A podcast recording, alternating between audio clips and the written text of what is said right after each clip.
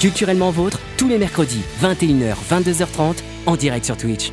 Et bonjour à tous et bienvenue dans ce nouveau numéro de Culturellement Vôtre, la seule émission qui vous parle de culture en direct tous les mercredis et qui en parle avec vous. Et aujourd'hui c'est une émission euh, chronique, une émission où on sera entre nous, on jouer entre nous à différents, euh, à différents jeux dans les différentes rubriques de cette émission. Et on n'est pas tout seul parce que pour m'accompagner aujourd'hui il y a Pierre-Louis, bonjour. Salutations, je crois que c'est la première fois que tu m'appelles Pierre-Louis et pas Pilou depuis le début Culturellement Vôtre. C'est vrai que, euh, c'est vrai que c'est la que, première que fois me que vaut cette soudaine marque de respect. euh, euh, Je sais C'est pas. l'absence de barbe. C'est l'absence de barbe, ouais, ça. ça m'intimide. C'est l'inverse, tu vois.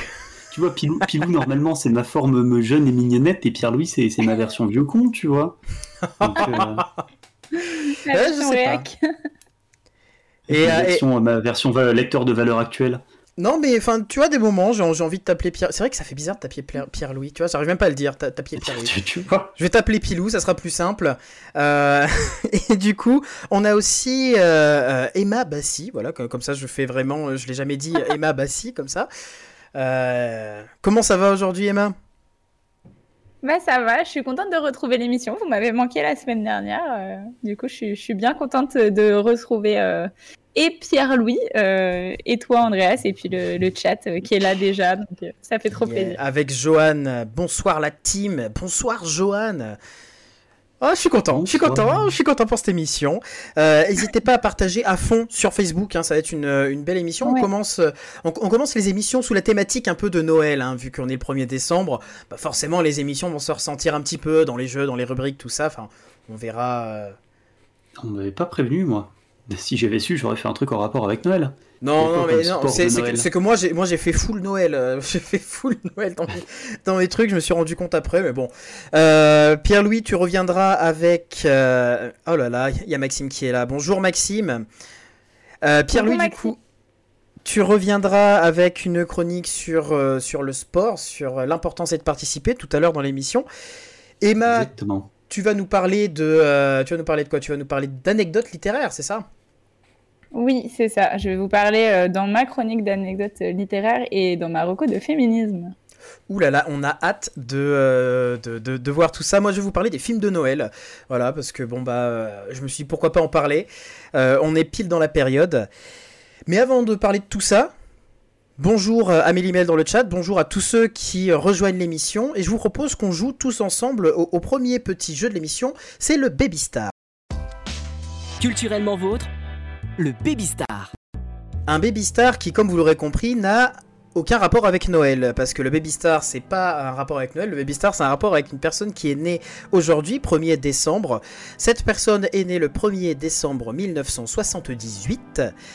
Et bah, c'est à vous de me poser des questions pour essayer de deviner quelle est-elle.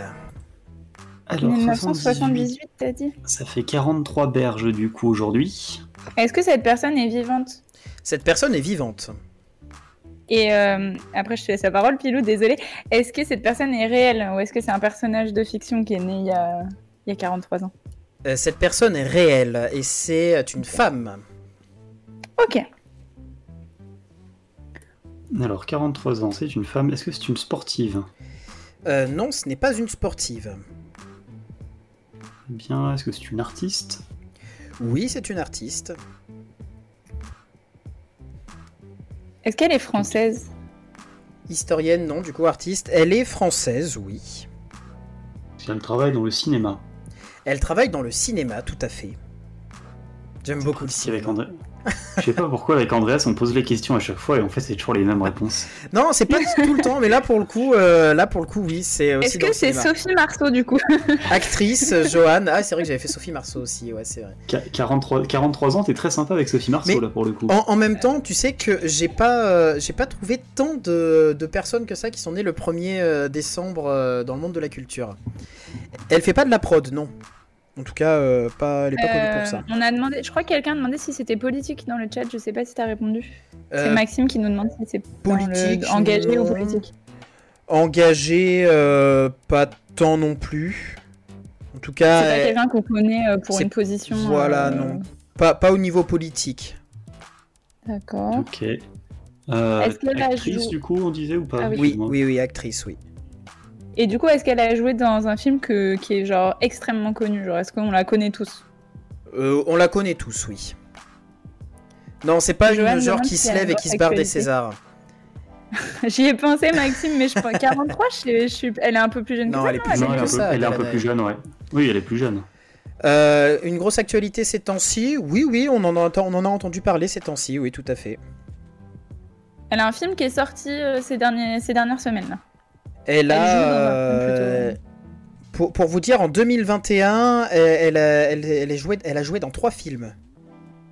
Ah, Elle a passé une bonne année 2021. Une année oui. lucrative après le Covid. Dans, dans trois films euh, et dans quatre, même si on compte euh, un, un- un téléfilm. Maxime demande si c'est Mélanie Thierry. Non, c'est pas Mélanie Thierry.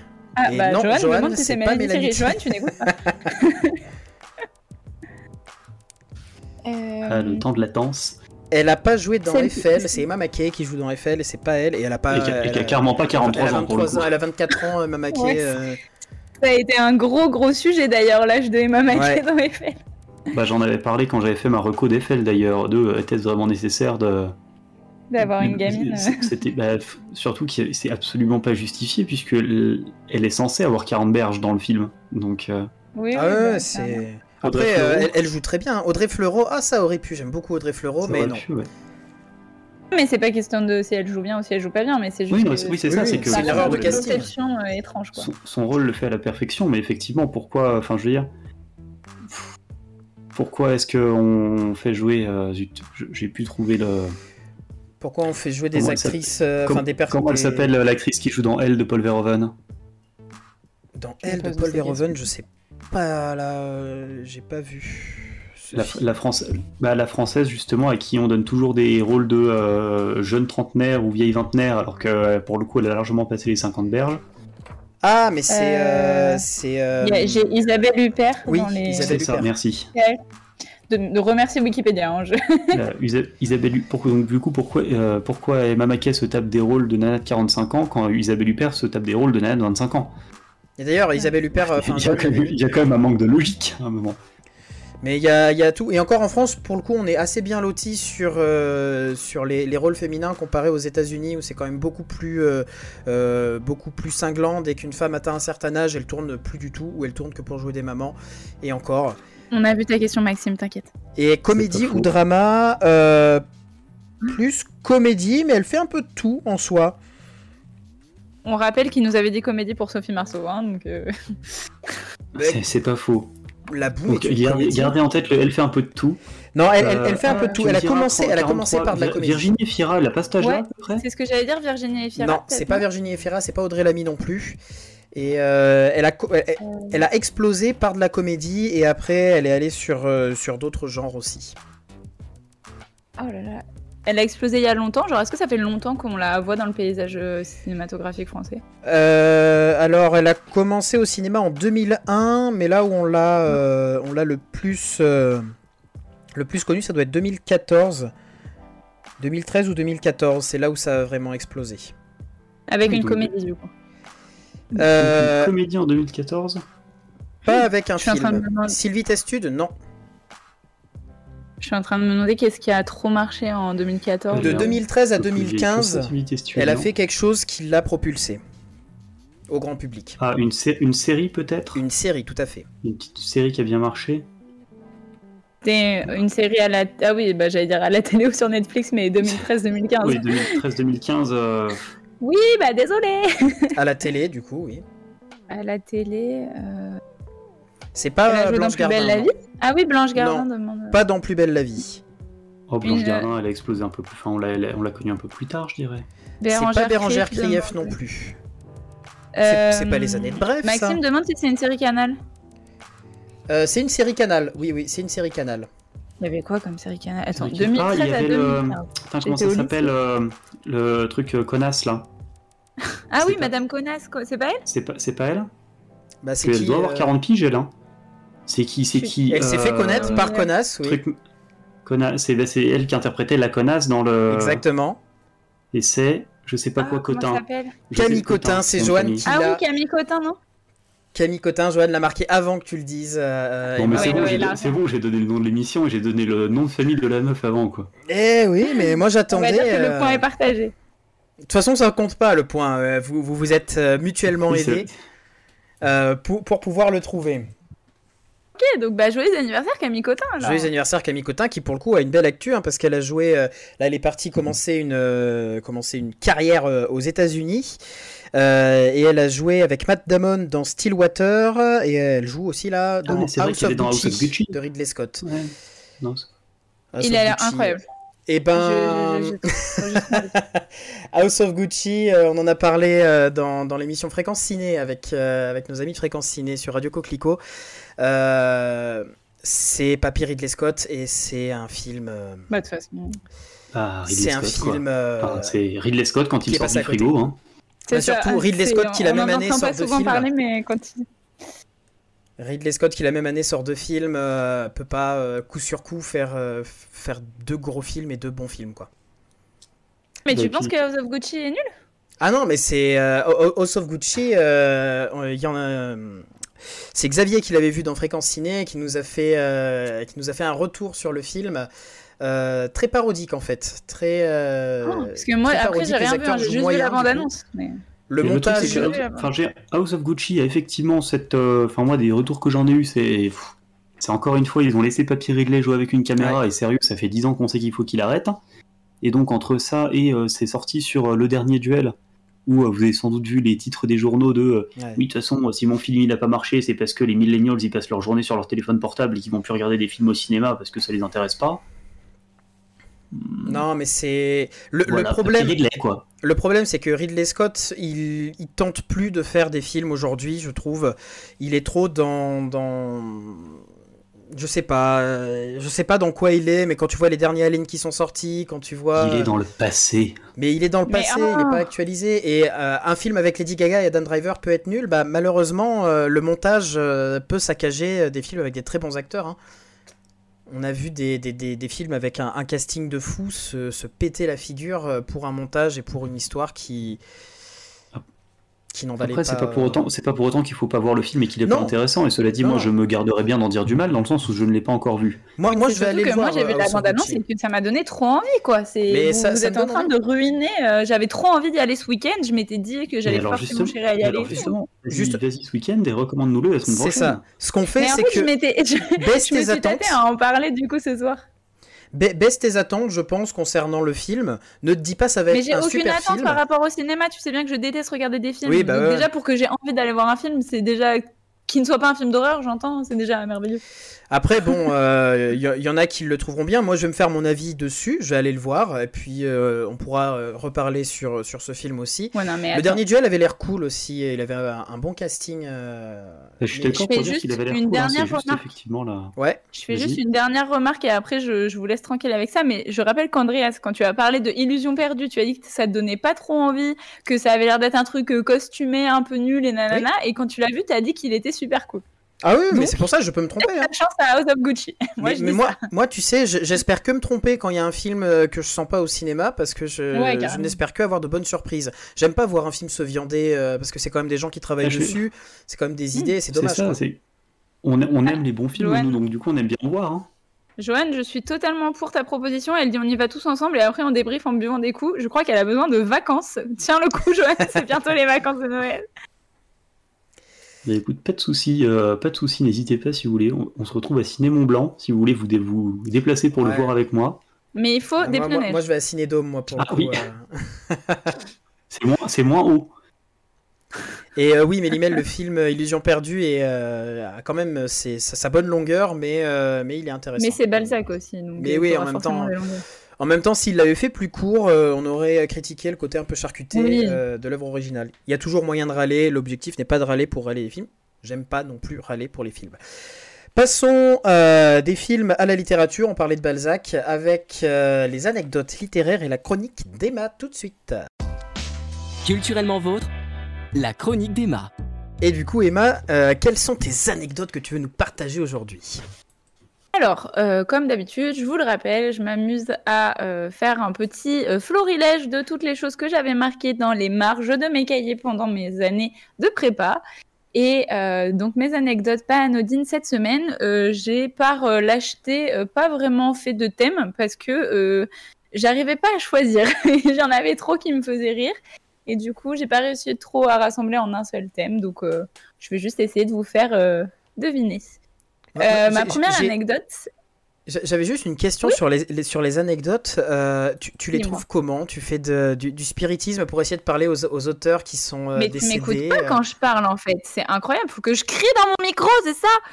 Je viens de te dire que c'est des choses que j'ai re- que j'ai recollectées de, de mes de mes cahiers de littérature quand j'étais en classe prépa. En fait, j'avais une prof qui nous donnait plein d'anecdotes. Et, et cette prof, en fait, elle, hein. communiquait avec les, les auteurs euh, Alors- décédés. Alors, vu le personnage, il y avait peut-être bah spiritisme. voilà, C'est- j'avais bien raison quelque C'est part. fort possible. C'est- fort possible qu'il y ait eu spiritisme. Oui, je, euh, voilà, je l'embrasse très fort. Euh, je, je la citerai pas parce que c'est une collègue de Joanne, donc je peux rien dire. Mais, Nous ne voilà. citerons pas de nom. Voilà, nous ne citerons pas de nom et toute ressemblance avec une personne de la vie réelle est, est fortuite. Euh, donc, je disais que ma première anecdote, elle concernait le grand William Shakespeare, et plus particulièrement la pièce Songe d'une nuit d'été, dans laquelle euh, Shakespeare a inventé un verbe que les jeunes adolescents des années 2000 ont tous beaucoup, beaucoup utilisé. Alors, à votre avis, euh, lequel c'est? Des années 2000. Ouais, c'était vraiment une expression qu'il y avait. Les adolescents pense- pendant les années 2000 ou les adolescents qui sont nés dans les années 2000 Parce que maintenant, Mais je suis on a en le droit de se poser la question. En fait, je pense que c'est le, ça se disait quand nous on était par exemple fin collège début lycée, mais je crois pas que nous, nous en tant que personne, on le disait trop. Mais je pense que les gens de notre âge devaient le dire. Alors, je- je- on l'entendait au collège lycée en tout cas. On l'entendait au collège-lycée, par les plus jeunes. Ouais. Ouais, mais même par des gens de notre âge quoi. Mhm. C'était alors nous on l'utilisait comme un, on le disait comme un, on l'utilisait comme un adjectif, mais c'est tiré d'un verbe anglais Alors moi, je inventé Shakespeare. je t'avoue que le seul truc que je me rappelle avoir tiré du songe d'une d'été, c'est le prénom de mon chat. Il s'appelle comment? Bah, Hermia. Ah non, je me disais ça se trouve ce serait, tu- ça se trouve ce serait le nom du verbe que je cherche. Non, j'ai été sympa, j'ai pris un nom propre quand même. euh. Le, swag, c'est plus tard. Mais non oui, bah oui, c'est exactement Non, ça, ça Maxime, trop fort. En effet. Bah, c'était Shakespeare si a le inventé le, verbe to swagger, qui veut dire fanfaronner, et qu'on en retrouve dans ses swags. euh. Mais c'est génial fanfaronner. Ouais. Moi, je préfère fanfaronner que swag. Bah ouais, je suis assez Clairement, d'accord. oui, fanfaronner, c'est tellement plus, euh, ça a tellement plus de prestance. Bah ouais. C'est ça. Ah, ce donc soir, voilà, je m'en vais fanfaronner. Je vais fanfaronner. Euh, D'ailleurs, j'avais aussi noté, ça c'était mon prof d'anglais qui l'avait dit et qui m'avait fait beaucoup rire. Il avait cité Sur 11 de ses tragédies, Shakespeare fait quand même mourir 64 personnages. Ça fait une moyenne de 6 morts par pièce et il y a même 24 manières de mourir différentes. On ne présumera pas des, des fantasmes de Shakespeare. Ah, Oui, la tu m'étonnes. Alors, cela dit, je pense que la série Rambo fait mieux, mais peut-être pas en termes de façon différente de mourir. Genre, Là, je pense que t'as au 24 moins, t'as manières au moins différentes. autant de modes que. Ouais, je pense que t'as au moins autant de morts par épisode. Par contre, euh, ouais, 24 manières de mourir différentes. Ça dépend s'il compte le nombre d'armes. Ah Moi, je ouais. Pense euh, que dans Saw, il y a au moins 24 manières de mourir différentes. Dans l'entièreté de la saga Saw. Je suis pas sûre. Ah oui, dans l'entièreté de la saga, mais genre Oui, là. pas dans, un seul, ouais, dans, le, ouais. dans le premier, euh, clairement pas. Mais euh, dans l'entièreté de la saga, sur les 9, 8. 8, 9 Neuf. 9 Neuf. films qui sont sortis. 10 avec cette année, un film- nouveau film qui est sorti, Spiral. Et est-ce que, et est-ce que, est-ce que dans le dernier film, s'il y a 9 films sauts, est-ce que le, le 9 film, ils l'ont fait sans la moindre effusion de sang? Comme ça, on pourrait dire que le, le film est propre comme un saut neuf. Oh. Ok, très bien. Euh, Bon, voilà, anecdote je pense suivante. que je vais vous laisser là. hein. J'ai eu ma dose. Ok. Elle est là. Cette Euh, mais en tout cas, voilà. En tout cas, mais c'est surtout, je me dis, une moyenne de 6 morts par pièce, ça veut dire qu'il y avait, enfin, il y avait un, un pool d'acteurs pour jouer ces pièces qui devait être euh, très nombreux à chaque fois parce qu'il fallait que tu en aies au moins 6 qui puissent pas reparaître sur scène, quoi. Ouais, oui. Ouais. Donc voilà. Poule, c'est le bonbon. hein. Il y avait des chasseurs, à chaque fois ils faisaient poule et paf. Oh, les acteurs ils partaient. Le, théâtre, euh, le théâtre Baltrap, c'est pas mal, non Non, c'est pas mal, c'est pas mal. Alors, ouais, mais dans Rambo, on connaît pas leur nom. Franchement, il y a carrément tellement d'armes que oui, rappelez-vous Rambo 3, l'arc aux flèches explosives. Oh, ah oui, non, mais d'accord, Rambo, c'est un jeu vidéo en fait. Ah oui, non, mais non, Rambo, euh, dans le 3, alors notamment dans le 3, ils ont pété, euh, ils ont pété des câbles. Il me semble que des Rambo 3 est resté pendant des années le film avec qui montrait le plus de morts à l'écran, mais pendant plus de 10 ans. hein. Ah ouais Putain, faut le faire. Ah oui, non, ils avaient. euh, Parce que Rambo 1, c'est tout gentil. Il y a pas, d'ailleurs, il y a un mort dans Rambo 1. Oui, oui, Et, euh, dans Rambo 1, il y a peu de morts hein, au final. Ram- Rambo 1, il y a un mort, il y a deux blessés, et c'est c'est genre, une tra- enfin, c'est genre un drame sur euh, le retour et la réadaptation d'un soldat du Vietnam euh, Oui, dans bah la oui. société, tu vois. Moi, c'est le seul que j'ai vu, Rambo 1, oui. Bah, il est Du coup, j'avais cool. pas l'image d'un truc très sanglant et tout. Ah bah le 2 ça part en couille, mais le 2 il est au Vietnam. Et Ah, le mais le 3 ça part aussi. vraiment en couille et ils partent, euh, ils partent au Moyen- au Moyen-Orient cette fois-ci. Ok. Ça a l'air sympa, la série des Rambo, là. Peut-être faire ça. Ah oui, non, c'est. Sincèrement, épargne-toi ça. Euh, Joanne nous suggère de faire une émission spéciale jeu de mots et de réserver toutes nos blagues nulles pour ce soir-là. Et je, je- on va, on va Ah, noter c'est trop l'idée, Joanne. compliqué, il faudrait faire une saison spéciale jeu de mots, parce qu'il y en a qui viennent à Ouais, l'appel. c'est ça. On va C'est peut-être ça. faire une émission spéciale jeu de mots. Ah non, mais Euh, c'est le- du il coup, faut le deuxième, contexte. euh, deuxième anecdote, et elle concerne encore un peu notre cher Shakespeare. Alors cette fois, c'est à propos du musicien Tchaïkovski. Je sais pas si vous en avez déjà entendu parler, musicien classique russe, comme vous pouvez vous en douter. Et en fait, il était tellement fan de Shakespeare qu'il a légué un certain objet euh, à la Royal Shakespeare Company euh, à sa mort. Que, un objet un peu bizarre? Il a légué un objet bizarre. Enfin, c'est un- dur d'appeler ça un objet, mais il a légué quelque chose de bizarre en son nom à la Royal Shakespeare Company euh, pour montrer. Enfin, Bah, il, a, en- il a écrit, il a écrit une pièce pour, euh, enfin, du coup, il a écrit euh, une musique en l'honneur de Shakespeare ou une mise en musique d'une de ses pièces? non, c'est beaucoup plus personnel que ça. Est-ce que c'est, euh, Ah. est-ce que ça vient de lui? Oui, Est-ce que ça serait pas une glace au chocolat? Quoi? Non. Non mais c'est imagé, Quand- hein. Quand Non, on dit non, que mais ça- non. Quand on dit que ça vient de lui, genre un morceau de son corps, Ouais. cool. Un morceau de son corps qui s'est détaché ou un morceau de son corps qui... Alors, écoutez bien le verbe. Tchaïkovski a légué quelque chose. Ça veut dire qu'il était mort. légué Donc le morceau de son corps, euh, ça Ah s'explique oui, un peu ouais. plus. Euh, Est-ce que c'est un organe? Non. C'est un- une partie extérieure du corps Genre des quoi, cheveux. Non Des mais os. genre euh, un Non. doigt, tu vois, enfin quelque chose... euh, Non, non. C'est un os. Je vous aide, c'est un os. Ah donc c'est pas une oreille, Ah. c'est pas un vêtement ni un sous-vêtement. Est-ce qu'il a livré son Elle, tibius elle a dit un os. C'est un... Son Quel- quel os? numérus? Ah on doit deviner l'os maintenant? Euh, C'est un. Dites-vous que ça devait servir d'accessoire de théâtre. Donc, Le euh, crâne, bah oui, le crâne. Oui, Ah oui, le en effet.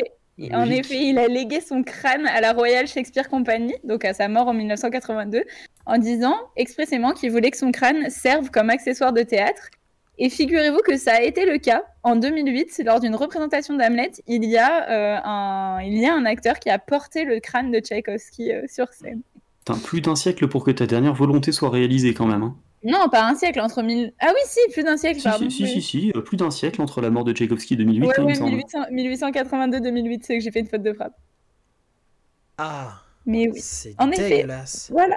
Vous vous rendez compte que mes cours d'anglais en prépa étaient plutôt sympathiques Ça donne envie, effectivement. Si j'avais su, j'aurais fait prépa. Ah mais attends, mais Euh, c'est... euh, Mais c'est légal pas. Non mais c'est qu'attends, enfin, j'ai du mal à peu- imaginer aussi. on n'a pas le droit d'avoir les à cendres des personnes défuntes de notre famille chez soi. Par contre, on peut choper le crâne pour faire une pièce de théâtre. euh. Bah après, c'était c'est en Angleterre. Je sais pas si en Angleterre, t'as peut-être le droit d'avoir les. Ouais, mais c'est les Anglais euh, aussi. euh, Vu ce qu'ils bouffent, c'est normal. hein. Ça n'a C'est rien à voir. Ah ouais, quand Ça tu bouffes des voir, choses bizarres comme ça, tu fais tout bizarre dans ta vie. Tu manges de la panse de brebis farcie, tu peux bien avoir le crâne de Shakespeare, de Ah, c'est Shakespeare pas dans les Anglais, salon, ça c'est les, euh, ça c'est les Écossais. c'est- de l'autre côté de la Manche. hein, on, part, on part sur du racisme primaire, c'est merveilleux. Oh là là là là. Non, on les aime beaucoup les Anglais, ils nous regardent. euh, yes, I, I- I like you On so embrasse much. nos viewers Yeah. anglais. Yeah, viewer of uh, England. Yeah. voilà mon accent anglais. Comment Enchaîne, je hein, parce que sinon je continue de parler anglais. comment, je, comment je transitionne vers ma troisième anecdote Mais Euh, dépêche-toi de puisque- transitionner avant qu'il continue. S'il te Bah, plaît. écoutez, puisqu'on parle d'Angleterre, euh, je vais rester donc euh, outre-Manche. Euh, Figurez-vous que, alors comment je peux essayer de vous faire deviner ça Euh, On a une édition anglaise de la Bible qui avait été, euh, qui a été appelée la Bible vicieuse, la Bible perverse. Est-ce que vous avez une idée de pourquoi? C'est une vieille édition anglaise de la Bible. Et on, a, on, l'a, on l'appelait la, la Bible vicieuse, la Bible perverse. Est-ce qu'il y a des erreurs de traduction dedans? Il y a une erreur, non pas de traduction. Ah oui, c'est pas marqué la Vierge Marie au lieu de la Vierge Marie, y a pas un truc comme ça? Bah, t'es, t'es un peu, c'est pas écrit ça, mais c'est, c'est dans ce thème-là. En fait, le onzième commandement, ils ont oublié la négation, et donc il y a écrit tu commettras l'adultère au lieu de tu Ah ne oui. commettras pas l'adultère. Nickel. Donc, euh, donc euh, apparemment, quand ils se sont rendus compte de la faute, euh, ils ont vite euh, brûlé euh, tous les exemplaires de la Bible vicieuse qu'ils ont pu trouver. Mais une Bible anglaise du XVIe siècle a encouragé les hommes à commettre l'adultère. Ça c'est beau. Donc, ça. comme quoi, les Anglais. C'est bien dans le thème. Euh, revenons maintenant en France. J'ai quelques anecdotes beaucoup plus brèves. Le tunnel sur, sous la euh, Manche. Voilà, prenons l'Eurostar, revenons en France. Quelques anecdotes sur des grands auteurs euh, français. Euh, alors, premier, premier, première anecdote en France, euh, Jean de La Fontaine. Euh, on le connaît pour quel type d'écrit? Bah des, Des fables. euh, des fables, ouais. Les fables Oui, jusque-là, ça va. Mais figurez-vous que euh, de son vivant, il était connu pour des écrits très, très différents. Est-ce que vous avez une idée de ce que c'est? Érotique. Oh bah il a fait des trucs un petit peu Oh. cochon, euh, La Fontaine. Ouais, c'est même plus qu'érotique, c'est érotico-pornographique. En fait, il écrivait vraiment des romans, le 50 nuances degrés de l'époque, qui devait être beaucoup mieux écrit que 50 nuances degrés. Et en fait, à tel point. Et il se cachait pas, en fait. Et du coup, à tel point que quand il a publié les fables qui étaient euh, destinées au fils du roi pour l'éduquer, etc., il a dû renier ses romans érotico-pornographiques parce que ça faisait un peu tâche que le précepteur du fils du roi Que, écrive. des- que des 50 romans euh, érotico-pornographiques fassent tâche, c'est le comble quand même. Oui, j'ai choisi mon expression. Tu sais, l'implicite, c'est pas mal aussi. Toujours sur nos auteurs français, petite anecdote, il y a un truc qu'on a tous les trois autour de cette table et qu'Émile Zola n'a pas. Hmm, une Hmm, langue. Si, il avait une langue, Andreas. Un micro. oui, mais non. Un ordinateur. Ah, j'en ai plein. Un ordinateur aussi. mais Johan c'est- a fait la même que moi. hein. Une capacité à écrire des chroniques de moins de 8000 pages et qui deviennent donc euh, potentiellement quoi, correctes à lire? Arrête, moi j'aime bien Émile Zola.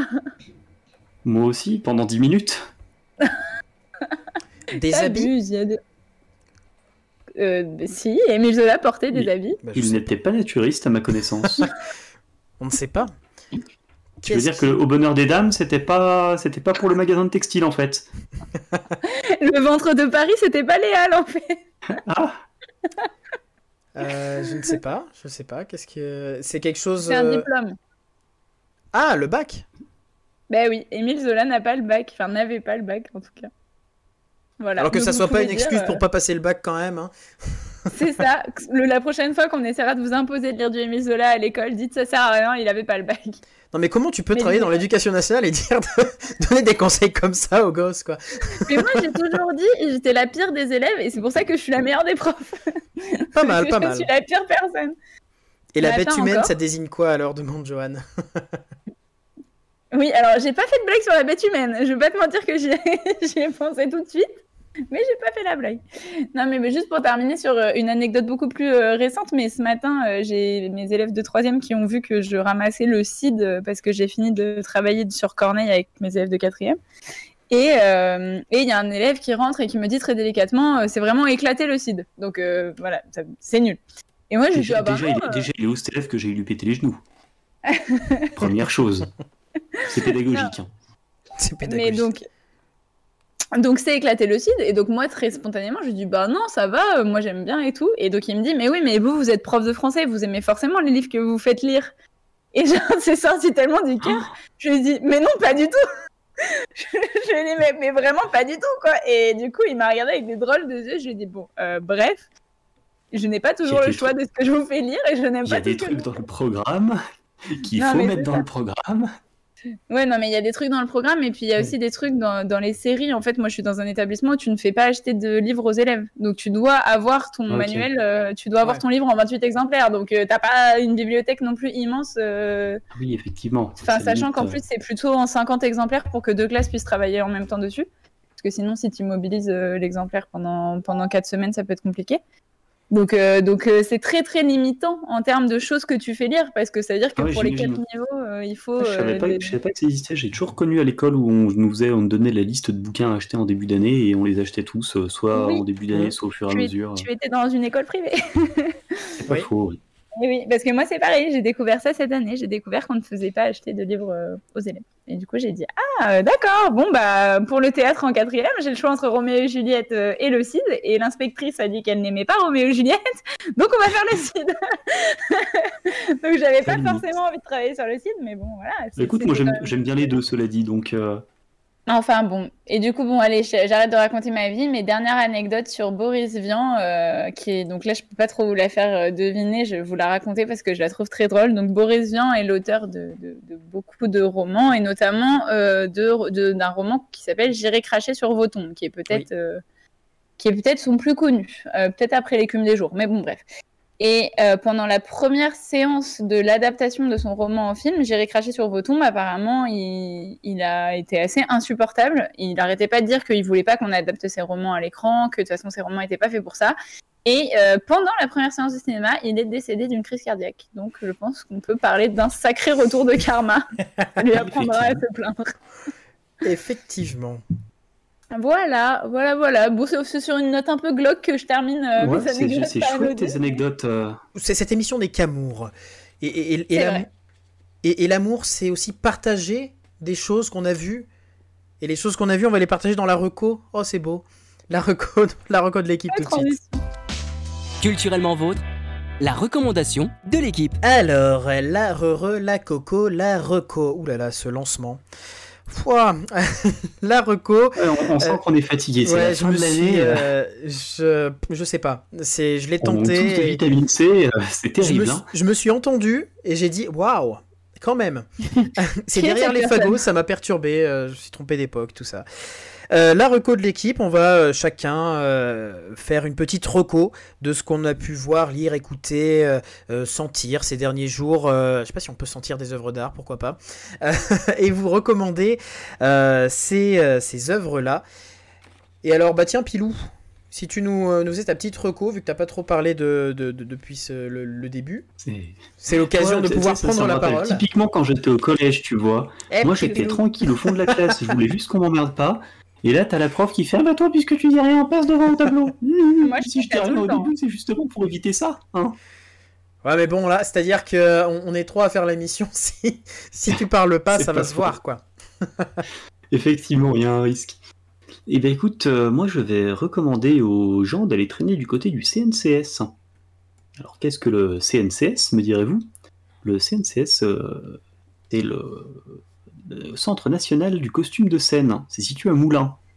Alors, juste ça, effectivement, ça semblerait être une assez bonne raison pour ne pas y aller. Mais... Non, faut reconnaître, j'y suis passé la semaine dernière, c'est pour ça que je le recommande d'ailleurs. C'est vrai que Moulins en plein mois de novembre, puisqu'on était encore fin novembre, ça donne quand même un petit peu envie de se pendre. Mais le CNCS en lui-même, donc euh, Centre national du costume de scène, a déjà une petite exposition permanente qui est très sympa et qui est consacrée à la collection de costumes euh, du danseur Rudolf Nureyev, qui est le danseur classique le plus, plus célèbre au monde. Si vous ne connaissez pas Rudolf Nureyev, vous ne connaissez sans doute pas d'autres danseurs classiques. Non, non, très peu en, danse classique. Euh. Moi, je connais des danseurs sur Just Dance, c'est tout. Effectivement. Mais non, tu connais aussi euh, Kevin, qui fait du jump style.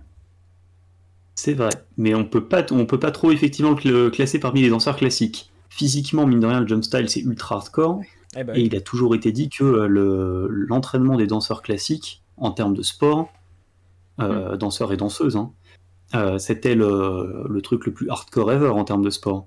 je veux bien te croire. La formation, enfin toutes les, alors j'ai plus discuté avec des filles qui faisaient de la danse classique que des mecs.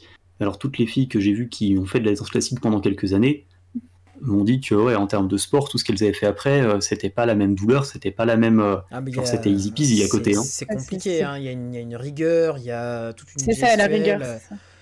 c'est franchement euh, chapeau à tous ceux qui font de la danse, euh, de la danse classique. C'est euh, même la- toute la Mais danse du- en général, hein, c'est assez compliqué, impressionnant. C'est sûr. Mais du coup, pour revenir à Nourayev, déjà, juste parce qu'il s'agit effectivement d'un danseur qui a beaucoup fait évoluer la danse classique euh, dans la, la deuxième moitié du XXe siècle. L'exposition, du coup, permanente est très intéressante. Et à partir de ce samedi, en plus l'exposition temporaire sur le carnaval de Rio. Ah, trop bien. Alors, si le côté un petit peu euh, danse classique, Nourayev, tout ça, ça vous rebutait, Carnaval de Rio, ça fait tout de suite un petit peu plus ludique. Et euh, avec un peu plus coloré. Et je pense que, alors du coup, j'ai juste vu, euh, j'ai juste vu l'expo, l'expo permanente, moi, pas la temporaire. Mais je pense qu'il y a moyen que ça vaille vraiment le coup de, de jeter un œil. Donc, si euh, vous êtes à Clermont-Ferrand, par hasard, puisque je sais qu'il y a quand même beaucoup de Clermontois qui nous regardent, et que vous avez envie de vous faire une petite escapade un jour jusqu'à Moulins, c'est pas très loin, c'était à une heure, Une heure et et ben quart. franchement, n'hésitez pas à aller du côté du CNCS. Ben, on ira voir euh, les costumes au CNCS. Je l'avais fait ce musée. J'avais vu euh, l'ancienne expo euh, temporaire qu'il y avait. Je me souviens plus euh, le nom.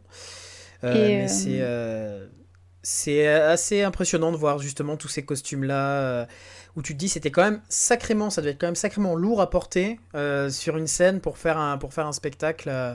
Mais euh, quand tu, vois- quand tu vois les trucs de. Nureyev, justement, tu te dis, putain, le mec, il dansait avec ça sur des ballets. Tu te dis, bah putain, ils avaient du courage, les gars. hein. Et quand on dit danser sur des euh, c'est pas des balais euh, genre euh, pour Oh, faire le ménage. ouais, ça, putain, Non, et ça, pourrait être une ça. performance, hein. T'imagines une danse classique sur des balais, genre échasse, tu vois. Encore plus compliqué. je vais chercher s'il y a des pouvoir- en ballet. Je vais jamais Sur pouvoir Arte, rajouter mon grain de sel avec tes bêtises. Euh, je, euh, oui, je rajoute mon grain de sel aussi. C'est un musée qui fonctionne vachement bien avec les jeunes aussi. Je sais que mon papa, qui est instituteur euh, dans une classe de CM2, l'a visité avec ses élèves euh, l'an dernier ou il y a deux ans. Bah non, pas il y a deux ans, comme il y avait Covid. Mais enfin, en tout cas, il l'a il visité il y a pas longtemps avec ses En élèves et, et ça a trop trop bien marché euh, sur ses élèves de CM2. Donc euh, si voilà, si vous avez euh, des petits frères, des enfants, des petits neveux dont vous vous occupez, vous faites du babysitting pas loin de Moulins, vous pouvez aussi. Mais écoute, en tout cas, je te confirme que la fin de notre visite a été écourtée parce qu'il y a une classe de C, il y a sans doute deux trois classes de CM1 qui ont dû arriver juste au moment où on était en train de rentrer dans la dernière salle, et on s'est dit qu'on allait couper se court. dépêcher, de se couper court et se dépêcher d'aller boire un café. Euh, bah, je vais vous faire ma reco. Moi, ma reco qui est euh, une reco que l'on peut écouter. Euh, je vous conseille d'aller voir un, album qui vient de sortir, qui s'appelle L'horizon des événements et qui est le premier album de Ken Kojandi. Donc Ken Kojandi, on le connaît parce que on le connaît en tant que mec de Bref, hein, principalement. C'est un acteur, réalisateur, scénariste.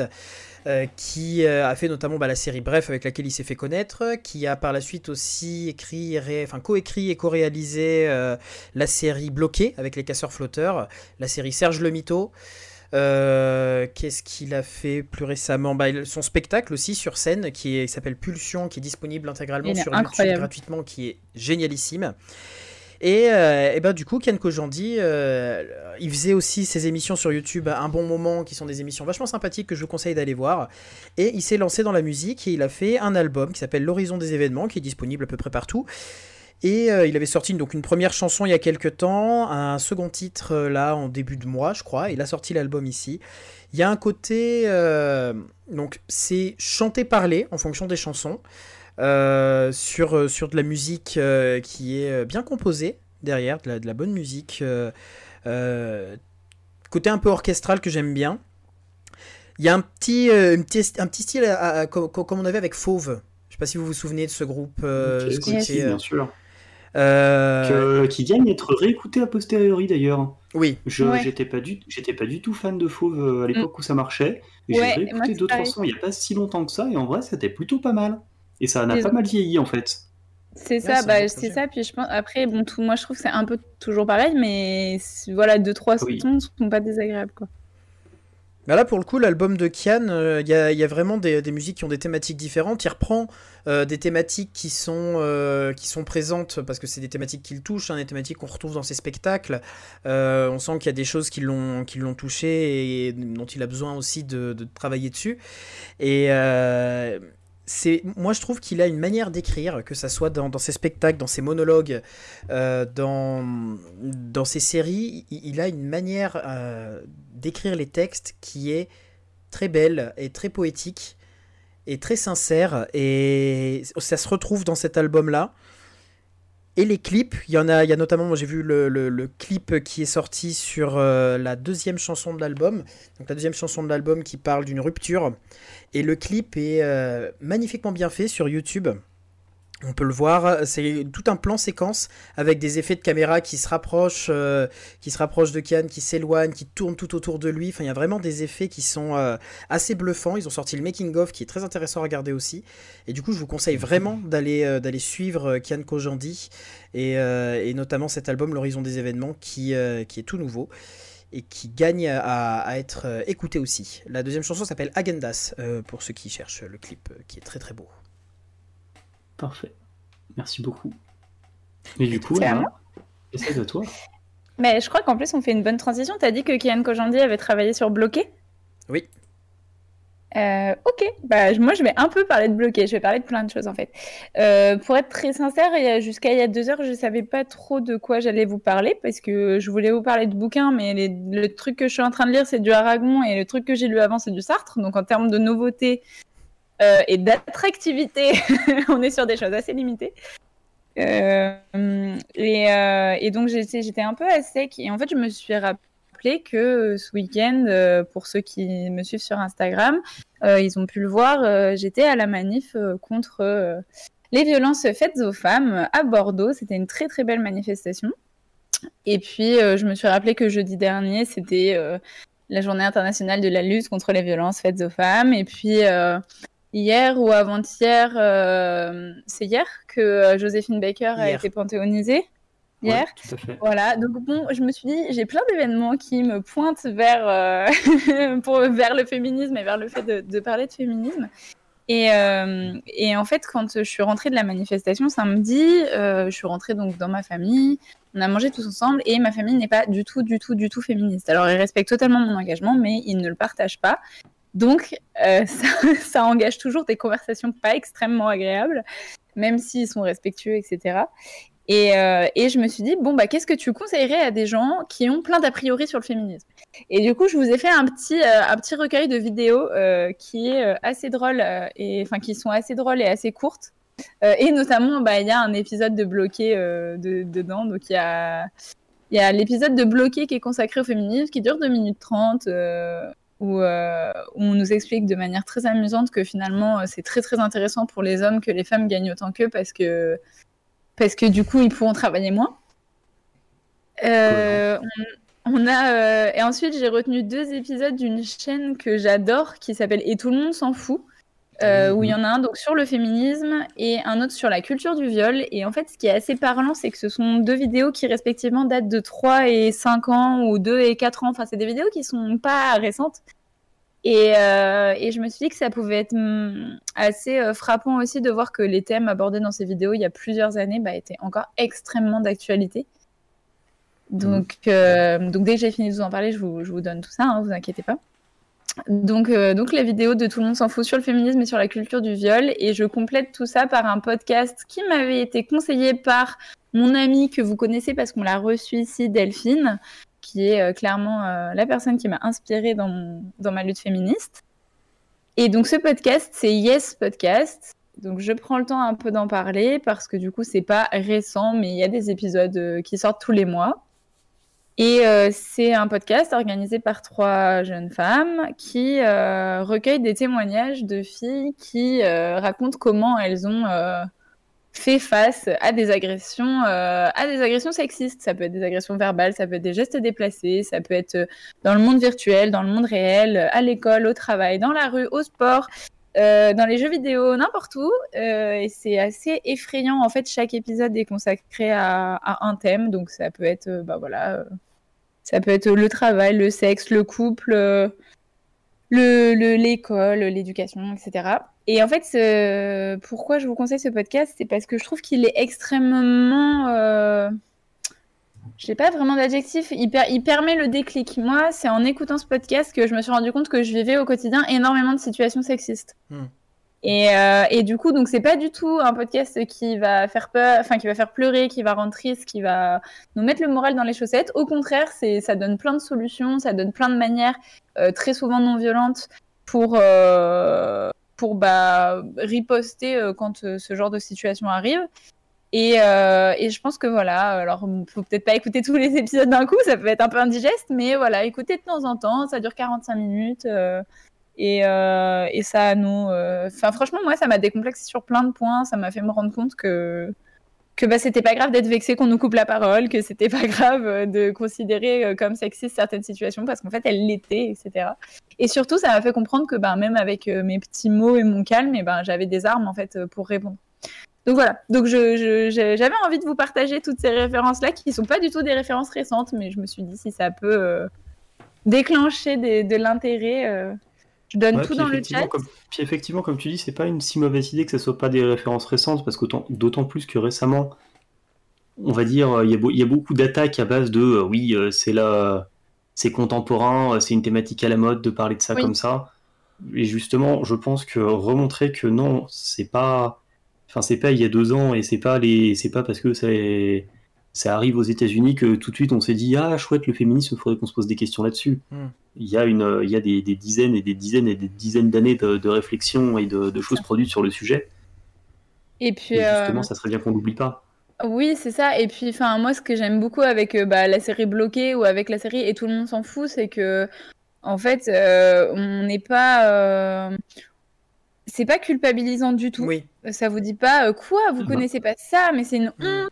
Euh, c'est pas du tout. Euh... Bah après, d'un certain, d'un certain côté, je vois difficilement Orelsan te faire des leçons sur euh, le féminisme. oui, clairement. Non, mais c'est, c'est intelligent la manière dont c'est apporté. C'est, c'est peu à propos. C'est très intelligent non, mais la manière dont c'est apporté dans la série. Voilà, c'est ça. Et puis c'est surtout que, bah, en fait, je me dis que euh, souvent quand on parle féminisme, on va te dire euh, ah mais c'est bon, euh, les filles aussi, elles ont le cul à l'air et puis elles disent des gros mots et elles l'ont cherché. et en fait, la manière dont c'est tourné un peu à la rigolade, dans, notamment dans l'épisode de Bloqué où où t'as juste ce gros flemmard qui dit ah mais moi j'ai trop envie que ma copine ce soit elle qui paye au resto parce que je suis un gros je suis un gros radin. Bah tu dis mais en fait voilà ça aussi c'est ça aussi le féminisme en fait. Donc c'est qui fait mais je suis hyper féministe en fait. C'est rigolo mais tu vois la réflexion est là derrière. Oui bah oui tout de se dire tiens c'est vrai pourquoi est-ce que euh, au resto j'aurais pas le droit de bouffer un gros burger et mon mec une salade en fait? Donc c'est c'est c'est assez intéressant que ça, ça pose la question sur plein de choses. Et voilà vraiment bah voilà, il y a toutes les références, je les ai toutes mises dans le chat. Euh, vous n'êtes pas obligé de tout regarder d'un coup, mais jetez-y un œil de temps en temps. Ça prend 5 minutes par là, 10 minutes par là, euh, 45 minutes quand vous avez un peu plus de temps pour les podcasts. Et puis euh, comme ça, vous voyez qu'on n'est pas toujours, euh, on crie pas toujours, même si des fois on crie dans la rue euh, quelques fois par an pour dire qu'on en a marre de se faire agresser en permanence. Mais du coup, c'est très marrant parce que en fait, j'attendais que tu transitionnes tout à fait autrement quand tu as commencé à parler de, quand as dit à un moment, j'ai parlé de bloqué, que tu as commencé à parler de manif. Parce que du coup, il y a le dernier album d'Orelsan qui est sorti la semaine oui, dernière. Je l'ai pas écouté Ouais. Et sur cet album, il y a un son qui parle de manif. Oui, je sais, Et mais du en coup, fait, j'étais persuadé que tu allais utiliser ce, ce truc-là pour faire ta transition. En fait, pour tout vous dire, j'ai pas mal hésité aussi parce que j'ai un ami bah, qui est passé nous voir de temps en temps, qui m'a énormément recommandé le documentaire sur Orelsan sur Netflix, Mais que j'ai pas Amazon encore Prime. regardé. Je l'ai pas Sur encore Amazon maté, ouais. pardon? Sur Amazon Prime. Et en fait, bah, je l'ai pas regardé et euh, je me disais, euh, est-ce que je peux vraiment, genre... Enfin, j'avais envie de recommander l'album d'Orelsan et de parler en parallèle du docu, sauf que bah, j'ai pas écouté l'album en entier et j'ai pas, pas pu regarder le documentaire parce que j'ai pas Amazon Prime. Donc en fait, euh, je me suis dit, ouais, bon, voilà, c'est un peu par honnêteté intellectuelle, je l'ai pas fait. Et voilà, je me suis dit que parler de bloquer me permettrait de dire, eh, au fait, fait. il y a le docu sur Amazon Prime et il y a l'album. Donc euh, voilà. Ouais. Et je moi- confirme, j'en suis, à, j'en suis à du coup deux écoutes de la. J'ai fait du coup mes deux écoutes de l'album histoire de faire une idée. Et d'ailleurs, effectivement, Maxime dit que le son est incroyable et c'est manifeste. Et c'est vrai que euh, moi, c'est après deux écoutes, c'est celui qui reste en tête. Ouais. Mais j'ai, j'ai hâte Bah, d'écouter ouais. cet album, je, je le ferai. Avec euh, celui qui est juste non, c'est ça, après l'odeur de l'essence aussi, qui est très bien. Ok. Euh, Bah, je vais rapprocher, euh. Je vais rapprocher ta recommandation avec un film qui est euh, sorti sur Netflix en 2018, euh, réalisé par Eleonore Pouria, qui s'appelle Je ne suis pas un homme facile, et qui est euh, un film que si vous ne l'avez pas vu, je vous conseille d'aller voir, qui est dans ce même esprit de, de parler de féminisme, de parler d'égalitarisme en fait euh, au, niveau des, Mm. au niveau des genres.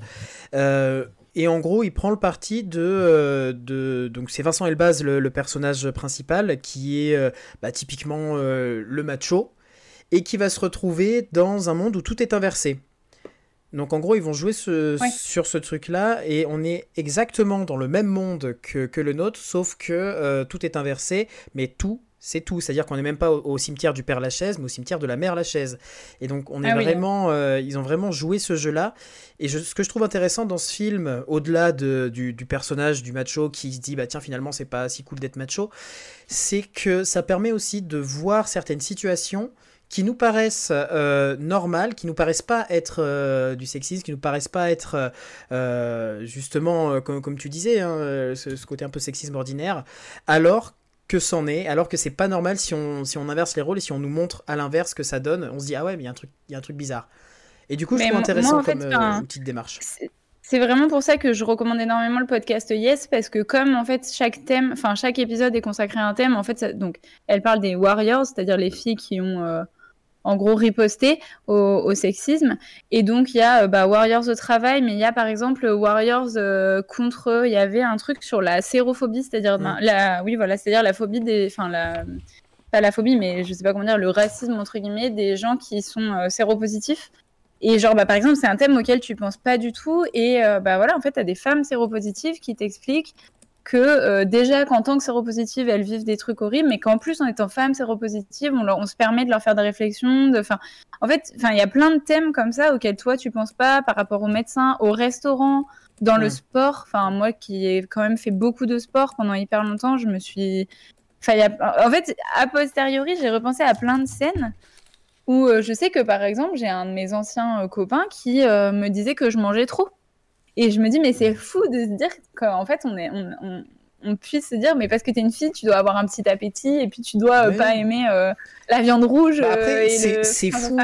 C'est- C'est fou, euh, c'est fou oui, quelque part, mais en soi c'est quelque chose qui a été, euh, qui a été euh, dit, répété, et malheureusement euh, qui est rentré dans une sorte de, de fausse normalité.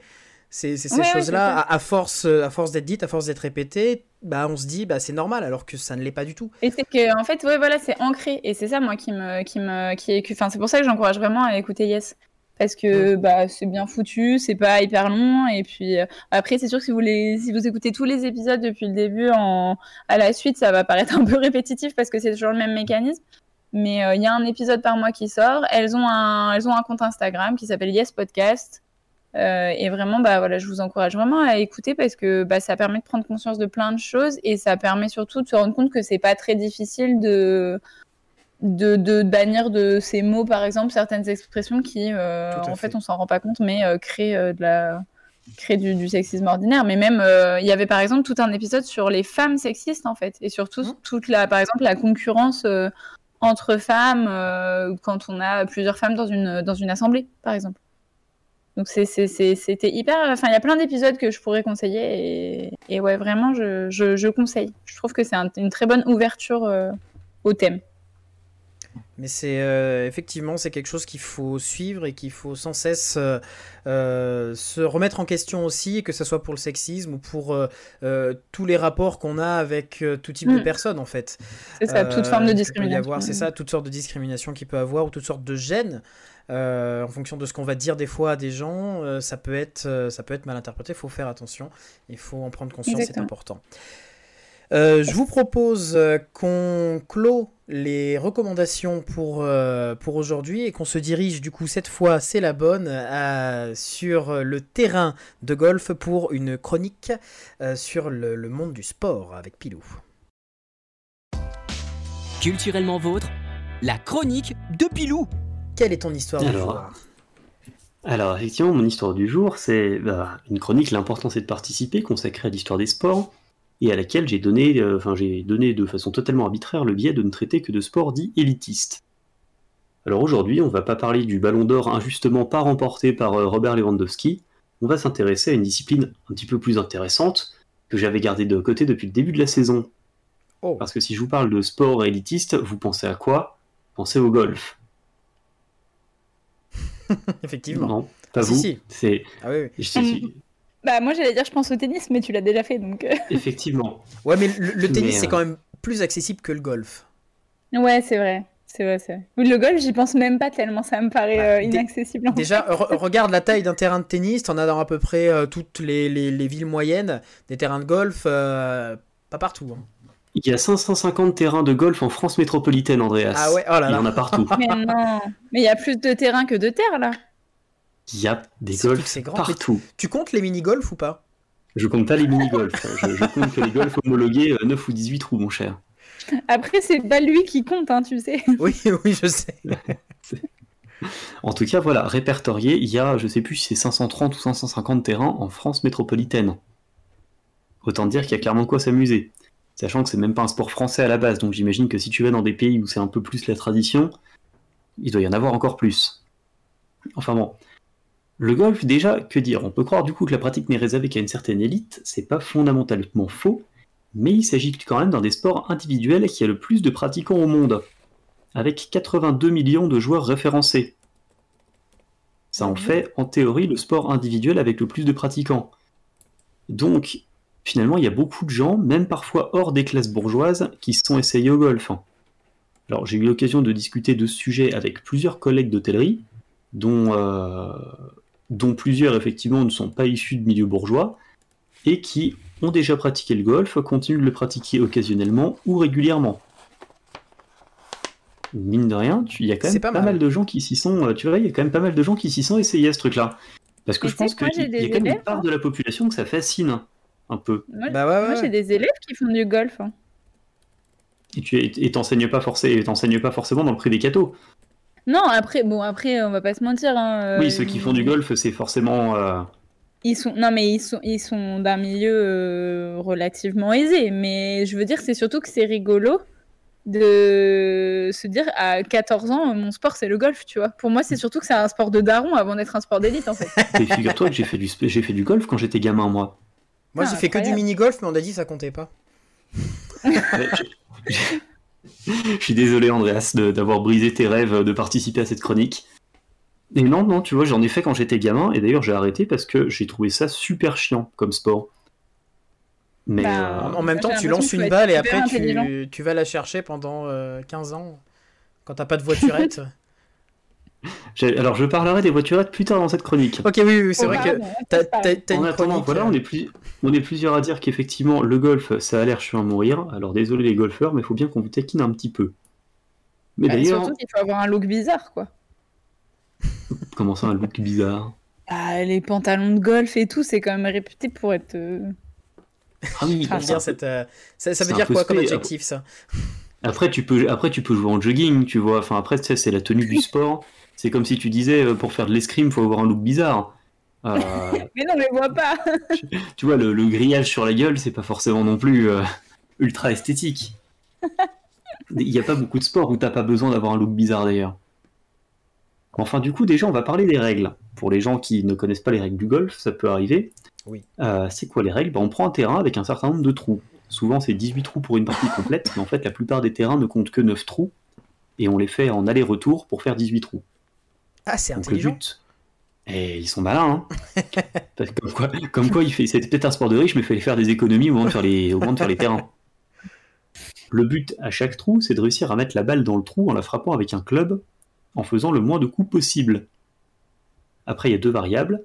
La première, c'est que l'architecte qui a conçu le golf a tout fait pour le rendre un petit peu technique, avec des bacs à sable, des herbes hautes et divers obstacles artificiels ou naturels. Et deuxièmement, le joueur a un large éventail de clubs à sa disposition pour frapper la balle de façon très différente en fonction de ses besoins. Du putter au bois en passant par toutes les tailles de fer. Et je ne vais pas vous faire un récapitulatif de ça parce que c'est hyper chiant. Oui.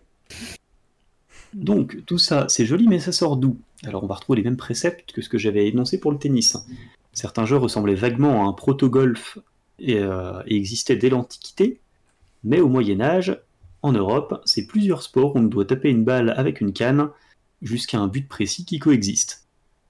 Le plus connu de ces jeux, c'est très certainement le jeu de mail, d'origine française, qui est vite très pratiqué en Italie et en Angleterre également. La plus ancienne trace écrite du jeu de mail, ça remonte à 1416, et il y a quelques fameux ambassadeurs de ce sport, tels que Louis XIV, le roi Soleil, Ah, qui certes détestait le jeu de paume. Comment Un bel ambassadeur, effectivement. Oui, oui. Alors, Louis XIV, il pouvait pas piffrer le jeu de paume, mais il adorait le jeu de mail. Et il en proposait tout le temps à ses courtisans. Autre chose d'ailleurs, le nom euh, mail désignait à l'origine le maillet flexible qui était utilisé pour jouer. Il est fini par désigner le jeu en lui-même, puis le terrain de jeu. Et d'ailleurs, ce terrain de jeu qu'on appelle le mail, vous en trouvez encore des traces dans vos villes. Même si la pratique du sport y a disparu, la dénomination est restée et on trouve beaucoup de mail ou de rue du mail dans les dénominations des, des artères de vos cités. Ok. Ah, mais Et ok. ça s'écrit comment, mail? M-A-I-L, Comme, comme un email. Comme un email, ok. mais sans le i du coup. Oui, oui. Et voilà, oui, quand tu vois mail ou rue du mail, en fait, c'est parce que c'est là qu'on pratiquait le jeu du mail. D'accord. Ah, Rien à voir avec les emails, du coup. Strictement rien. Et Genre, Moi, je franchement, pensais que c'était une forme de rue, tu sais.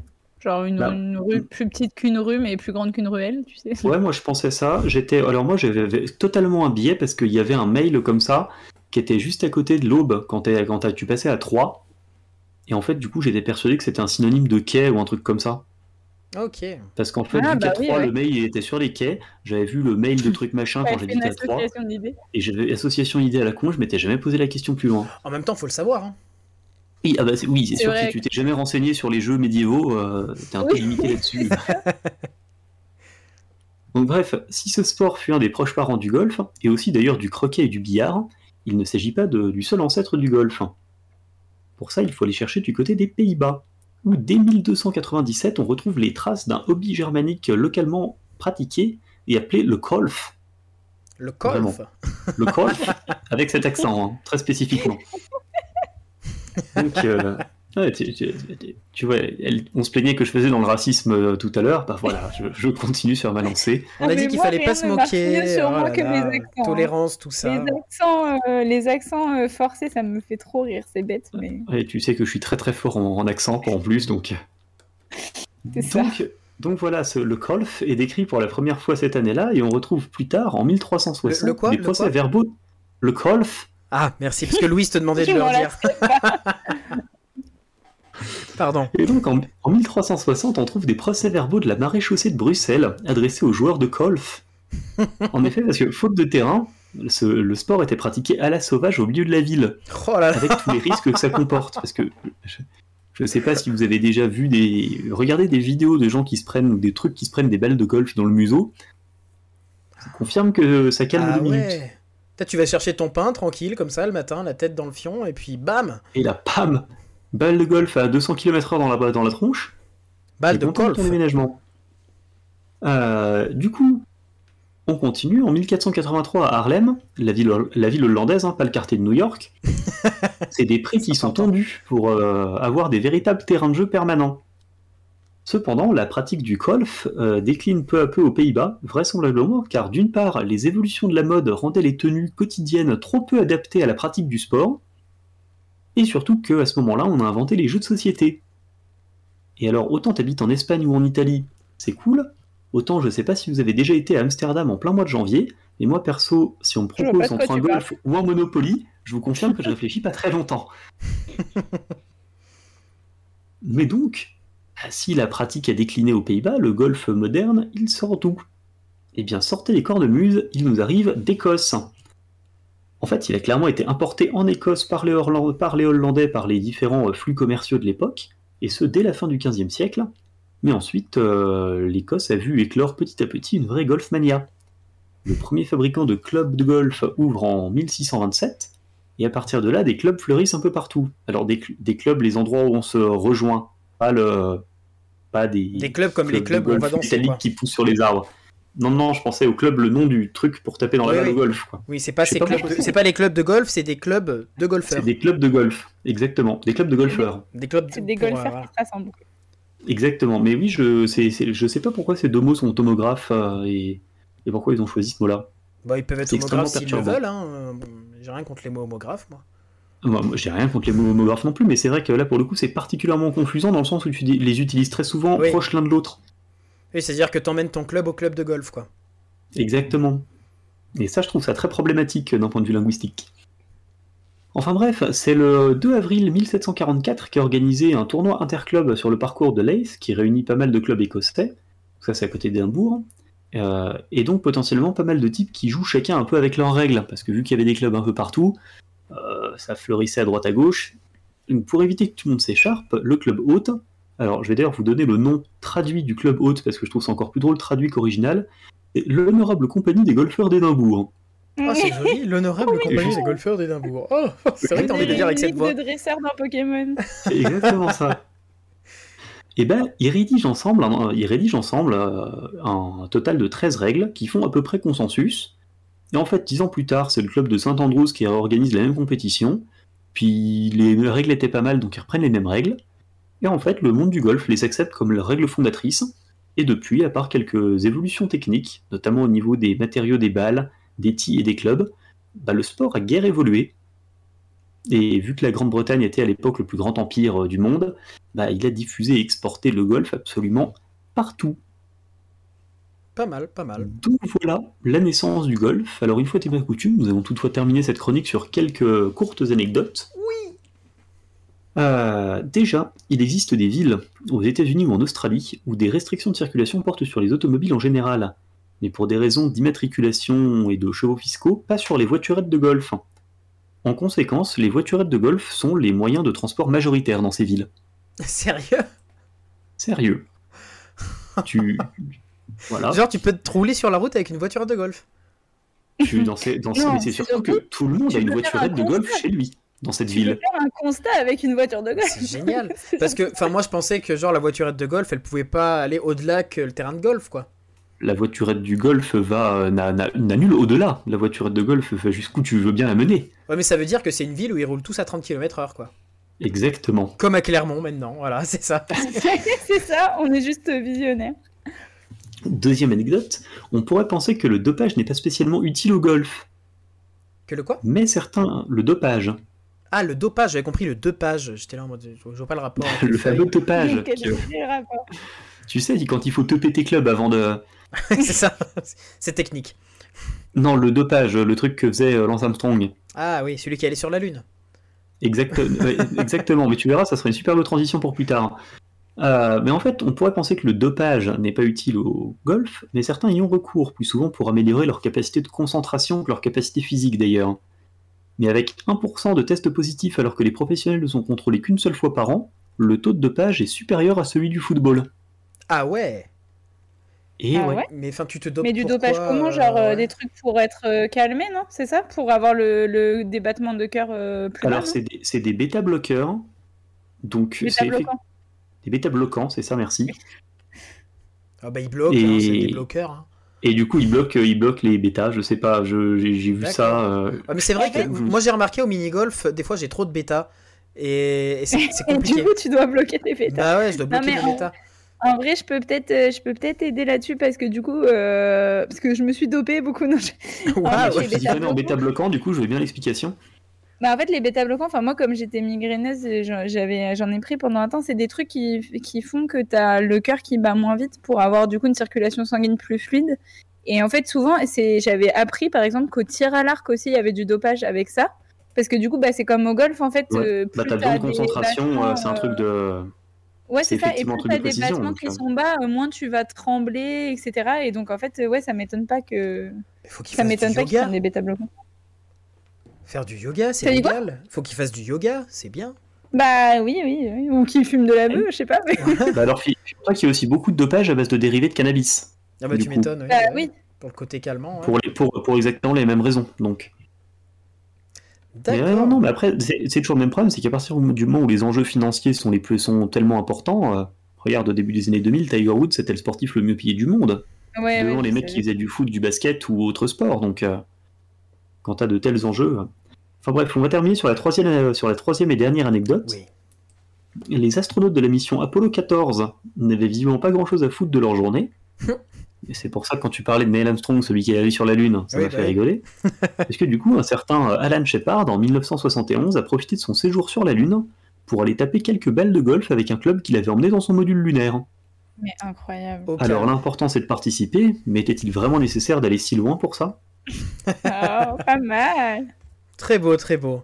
Et ça, c'est quelque chose. euh, on, on commence à en parler un peu euh, de la, de la pollution de l'espace. euh, c'est quelque chose. T'as l'impression que c'est en mode. Bon, bah, l'espace, c'est, euh, ça s'étend, c'est infini, euh, on peut bien le polluer. hein. C'est incroyable le nombre de. Ah bah. Sur la, Ouais. sur la Lune, il y a des balles de golf. Et alors, en termes de sport euh, lunaire, il y en a eu deux, puisqu'il y a eu effectivement le golf. Et le camarade de Shepard, euh, Mitchell, me semble-t-il, a lui fait du lancer de javelot sur la Lune. Ça, je Donc, il y a ouais. également un javelot quelque part qui traîne sur la Lune. Qui est toujours pas tombé. Il est en. Il est à trois tours de l'astre. T'imagines, le karma, il Ouais. fait le tour de la Lune, il te revient dessus. Sclac. Ouf. Comment t'expliques ça à ton patron après? À Monsieur Bah, tu- justement, tu peux pas. Il t'emporte, tu, es- tu, tu deviens un satellite. Vous êtes satellisé. Euh, merci pour cette chronique sportive euh, de golf et des clubs avec des gens qui vont dans les clubs euh, avec leur club avant d'aller au club. Voilà, pour ceux qui ne comprennent pas cette phrase, faut revenir sur le début de la chronique, vous comprendrez tout à la fin. Vous n'avez pas suivi. On appelle ça des clubbers. Des Mais du coup, clubbers. moi, je me suis toujours demandé s'il y avait un rapport avec le club sandwich. Peut-être qu'ils mangeaient des clubs Parce sandwich. que si après avoir posé, si après, si après avoir posé ton, ton club, tu manges un club sandwich dans ton club de golf, faire mal. Et après, tu lis ton livre Le Et Club des après, 5. tu vas au club. Et puis tu vas danser au club. Ah là là, et on peut faire tellement de trucs. Euh, on vous laisse réfléchir sur tous les dérivés de club. Et en attendant, moi je vous propose qu'on joue avec vous, euh, l'équipe contre le chat, euh, pour le jeu de cette semaine. Culturellement vôtre, le jeu de la semaine. Tout va bien se passer. C'est un jeu sur la thématique de Noël. Euh, Ah, il y a Johan qui s'est toujours demandé en quoi était vraiment fait un club sandwich. Eh ben. Alors, Le club sandwich, tu as du pain de mie, tu as du blanc de volaille, tu as de la poitrine fumée, tu fais une, euh, une espèce de sauce à base de mayonnaise, euh, un peu de salade et des tomates. Enfin, en tout cas, c'est ma recette du club sandwich maison. Si Et tu veux que je te la partage à euh, l'occasion. La culture, c'est comme la confiture, ça se mange. Ça se mange. Non, mais j'avais, pour le coup, j'avais pris des cours de cuisine à une époque avec ma tante qui est, qui est chef. Et euh, elle avait une super recette de club sandwich comme ça, que je peux vous partager si, si ça vous, si vous, vous chauffez un On coup. fera un, un culturellement votre recette de cuisine. Ah, mais grave. Après les Lego, on fera la cuisine. C'est ça. Pilou doctorat en sandwicherie, c'est ça exactement. Et oui, Mélimel, il y a aussi une voiture dans l'espace, la voiture d'Elon Musk, qui euh, lui a bien de l'argent à mettre par-dessus les euh, oreilles. Ça devrait rien dire cette expression. Ouais. C'était très bien. En attendant le jeu. C'est un jeu sur Noël, sur les traditions euh, des fêtes de fin d'année. Et la première question concerne euh, une tradition. Quelle tradition ont certains Japonais pour Noël? Est-ce que, petit 1, ils ne mangent rien le soir du réveillon de Noël? Est-ce que, petit 2, ils mangent des sushis à la dinde le soir du réveillon de Noël? Est-ce que, petit 3, ils mangent un KFC le soir du réveillon de Noël? Ou est-ce que petit 4, il mange végétarien le soir du réveillon euh, de Noël, du coup? Alors, mais déjà, euh, Noël, c'est pas du tout traditionnel japonais. Ils en ont juste rien à péter, à mon avis. Mais euh, C'est pas dans les propositions. Il y a une Est-ce tradition. que leur Noël, c'est le 25 décembre? Ah, pardon, c'est pas ça la question. Il y a une tradition. mais merci Ah, Maxime mais pour ce jeu de mots. Maxime, Qu'est-ce qu'il a dit, Maxime? Il mange il a japonais, dit, c'est ni bon ni mauvais. C'est ni bon ni mauvais. Moi, je vois pas les propositions. Faut que je- j'actualise. Faut que tu Euh, mettes en plein Faut écran. que tu mettes en plein écran. Ah oui, faut... j'ai pas le droit de garder le chat. Mais le chat, tu l'as dans le. euh, Donc tu l'as dans le Oui, plein oui. écran.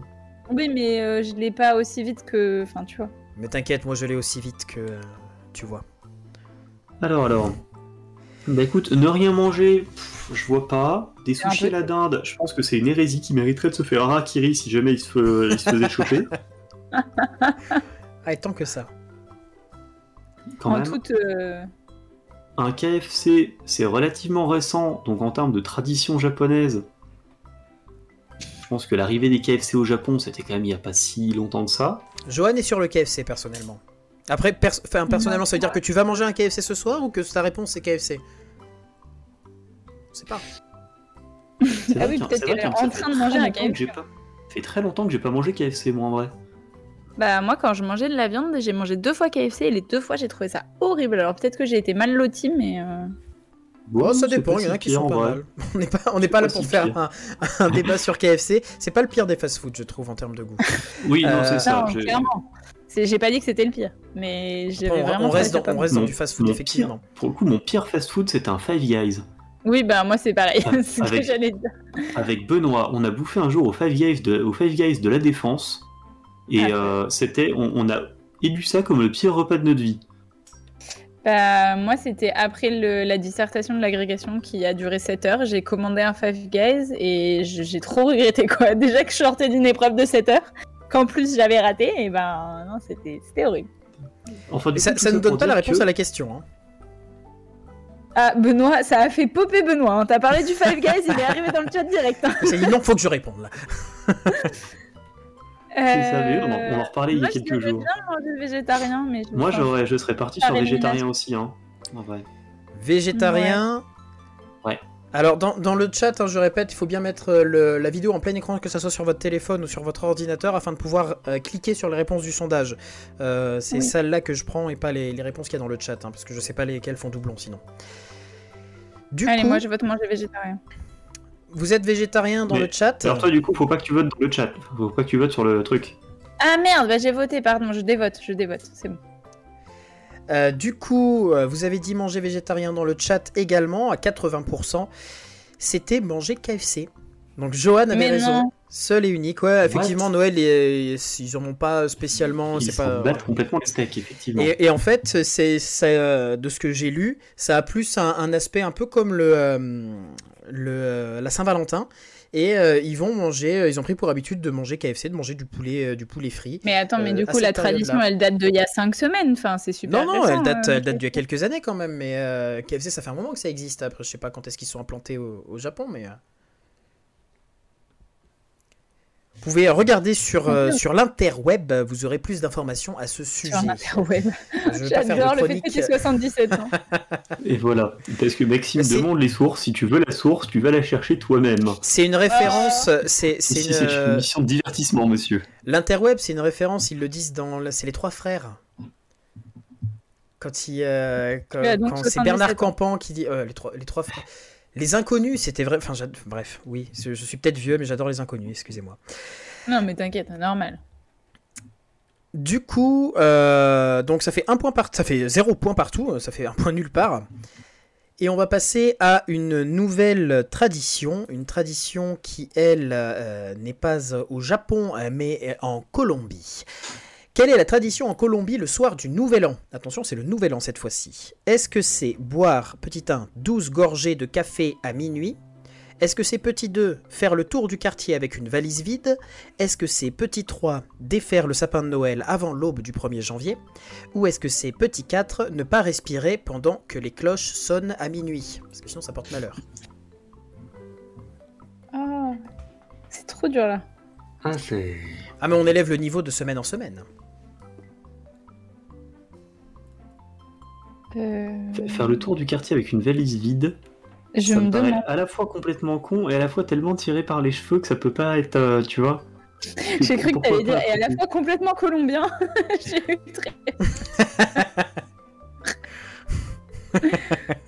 Euh, Et je m'y connais trop mal en culture colombienne pour. euh, Alors que tu Bon, vois, vrai- pourquoi 12, pourquoi 12 gorgées de café? Il y a du Bah, café. Ah oui, pour les du 12 café coups de minuit. Et pour le café de Colombie. Euh, ne pas respirer le temps des. Ouah, mais c'est chaud là. C'est trop dur. Il y a trop de trucs qui ont l'air bien. Ne pas respirer à minuit, c'est parce que spécialité colombienne, un petit rail de coke juste avant les fêtes et. Et tu tiens comme ça. Là. Ah, Il faut choisir Maxime, hein, tu peux pas euh, donner deux réponses. euh, Me semble-t-il. Le, sap- le sapin, en fait, je pense pas que défaire le sapin parce que le sapin, euh, je vois difficilement les Colombiens avoir des sapins en fait. Oui, c'est vrai que le sapin de Noël, c'est peut-être plus nous, je sais pas. Arrête, arrête mon Maxou, je vais rougir. Qu'est-ce Bah, qu'il c'est dit pas, Il c'est dit pas que c'est spécialement de saison le c'est- Mais sapin en oui, moi Colombie. je hein. suis en plein écran pour, euh, pour voir Mais les tu trucs. le et du vois coup, dans je le chat. Mais moi, le truc que je vois dans le chat, c'est il a un côté symbolique, Ouais, mais recommencer juste l'année à zéro. c'est marqué c'est pilou le plus séduisant quand même. Ah oui, d'accord, pardon. c'est juste moi qui suis pas. Tout va bien. Oui, bah ça va. Écoute, euh, moi je serais chaud pour tenter le tour du quartier avec une valise, totalement sur un. Totalement au pifomètre. Ça ou le café, mais vas-y, moi je te suis. euh. C'est en général, c'est toi qui as le bon, la bonne intuition. Euh, ouais, depuis le début de cette saison, ça s'est pas trop vérifié à vrai dire. bah oui, sauf que moi, depuis le début de mes participations à l'émission, je n'ai jamais eu de bonne intuition. Donc. Et eh bah vas-y, on tente, la... on tente le coup de la valise. La valise pour vous, et du coup, euh, dans le chat, vous avez voté. Je vous laisse euh, quelques, quelques petites secondes pour terminer de voter si vous n'avez pas choisi votre réponse parmi les quatre proposées, afin de pouvoir valider. Et du coup, dans le chat aussi, ils sont partis sur la valise vide. Dans le chat aussi, à 50% sur la valise vide. Euh, c'était la bonne réponse. Ils font le tour du quartier avec une valise vide. Il y a une explication ou pas? Pour, en gros, c'est euh, synonyme de, euh, de voyage, de faire beaucoup de voyages dans l'année, de, de, de, faire ce, ce tour-là du quartier avec sa valise. En se disant, voilà, c'est une nouvelle année, je vais voyager, je vais faire le tour du quartier. Enfin, pour espérer aller plus loin après que le tour du quartier quand même. Écoute, je ferai le, je ferai le tour de Megève avec une valise vide euh, ce, ce, 1er janvier. bah écoute, euh, pareil, euh, je ferai le tour de, de Moza avec une valise vide. Il va y avoir trois clampins en train de faire le tour de leur quartier. C'est ça Tu feras le tour de Châteauguay. C'est ça. Il nous avait dit ça. On va se retrouver dans le journal, je sais. Ah non, mais je suis en train de me dire, et là où je travaille, il y a une maître d'hôtel qui est colombienne. Donc, euh, ah, bah, tu feras le tour avec elle. On sera plusieurs, effectivement. Euh, question suivante. Attention, petite subtilité. La question c'est, écoutez bien, qui n'apporte pas de cadeaux aux enfants pour Noël? Première proposition. Est-ce que c'est euh, Jules Tonte, un petit homme moitié lutin, moitié gnome, qui vient de Suède est-ce que c'est. Tu peux redire ça avec un accent suédois plus prononcé, s'il te plaît? Je, je connais pas les accents suédois, c'est Jules Tombe. je rigole d'avance. Est-ce que c'est Benafa, une vieille sorcière en Italie? Est-ce que c'est Stufur et ses douze frères et sœurs des enfants d'une ogresse et leur chat voleur d'enfants en Islande? Ou est-ce que c'est. C'est spécifique. C'est très spécifique. Ou est-ce que c'est Afanktad, un dragon cracheur de glace au pays de Galles? Parmi ces quatre qui propositions. pas de cadeaux, ça veut, ça veut dire que les trois autres apportent des cadeaux. Ça veut dire que parmi ces quatre propositions, il y a trois, euh, trois personnages qui existent et qui apportent des cadeaux, euh, tout comme euh, le Papa Noël. Mais Benafa la sorcière, ça me dit rien, moi. Bah, parce que, parce que Stufur et ses douze frères et sœurs nés d'une ogresse. Enfants d'une ogresse et qui, ils ont un chat voleur d'enfants. Ils ont un chat voleur d'enfants, c'est important. C'est vrai qu'ils ont un, ils ont un chat voleur d'enfants et ils apportent les cadeaux. Est-ce qu'ils apporteraient pas les cadeaux pour essayer d'appâter les enfants pour que le chat les vole? Ça, je ne sais pas. Alors, Johan, la question c'est pas est-ce que t'y crois ou t'y crois pas, c'est comme le Père Noël. Hein. Le Je suis vraiment désolé si je te l'annonce là comme ça au milieu d'une émission culturellement vôtre. Le, Père Noël existe, je suis désolé, Pilou. Le Père Noël existe. Personne n'a jamais prouvé qu'il n'existait pas. Hein. Voilà. Après, c'est peut-être pas le même dragon. Il y en a plusieurs des dragons au pays de Galles. Hein. Mais moi, en fait. Parce que Maxime a dit que le dragon gallois a été vaincu, donc il pense pas qu'il emmène des cadeaux. Mais moi, je me, dis, je me dis que s'il y avait une sorcière qui apportait des cadeaux en Italie, j'en aurais entendu parler, non? Par mes grands... Au moins par ma grand-mère, quoi. Ou mon grand-père, au moins une fois. Ah, moi, euh, avec mes, mes grands-parents issus de la campagne bourguignonne, euh, les sorcières italiennes, euh, J'ai jamais entendu parler. Je, je, suis en train de, de, réfléchir, mais en même temps, je me dis, mes grands-parents, ils nous ont jamais trop parlé du Papa Noël non plus, parce que comme j'étais la dernière de la fratrie, qu'ils étaient déjà grands les autres, et ben j'ai arrêté d'y croire trop tôt, parce que quand t'as ton frère de 13 ans qui dit pour Noël, je veux ça, euh, bon bah. Oui, ça, ça, brise le mythe assez. Euh... Faut y croire toute sa vie au Père Noël. bah en fait, j'ai commencé à y croire à 15 ans quand il est parti de la maison, quoi, qui m'a permis d'y croire. je plaisante. Euh, en vrai, est-ce que Stufur et compagnie, c'est pas trop spécifique pour qu'Andreas l'ait inventé? Non, parce qu'il est capable d'inventer des trucs très, spécifiques comme ça, juste pour. Euh, juste pour nous mettre en. Non, je pense, je pense en vrai que les quatre existent, tu vois, mais qu'il y en a vraiment un qui apporte pas de cadeaux et qu'il a regardé dans les autres pays qui apportaient les cadeaux. Je n'ai pas d'idée. Bon, alors si, Maxime dit que Benafa existe, on l'enlève. Mais alors Après, après, c'est pas euh, parce qu'elle existe qu'elle apporte les cadeaux. C'est ça la ah ouais, subtilité. c'est ça. Oh, c'est vraiment l'enfer. hein.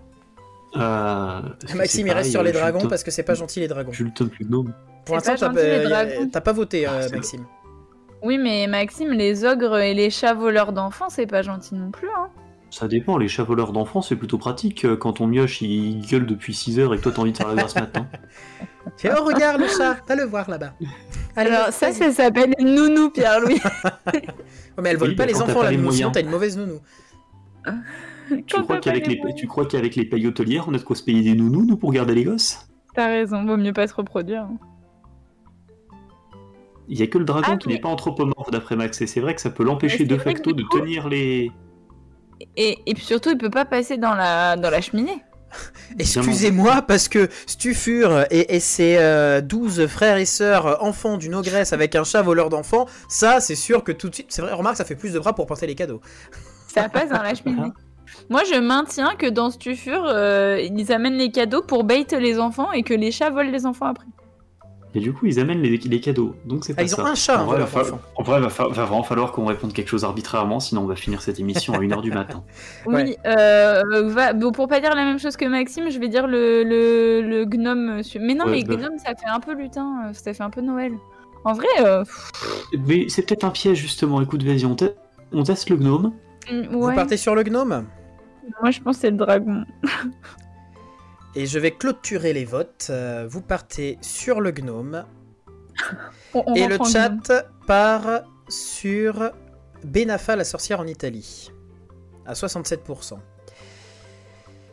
Jules Comte, le petit homme euh, moitié lutin, moitié gnome, existe en Suède. Il apporte des cadeaux aux enfants.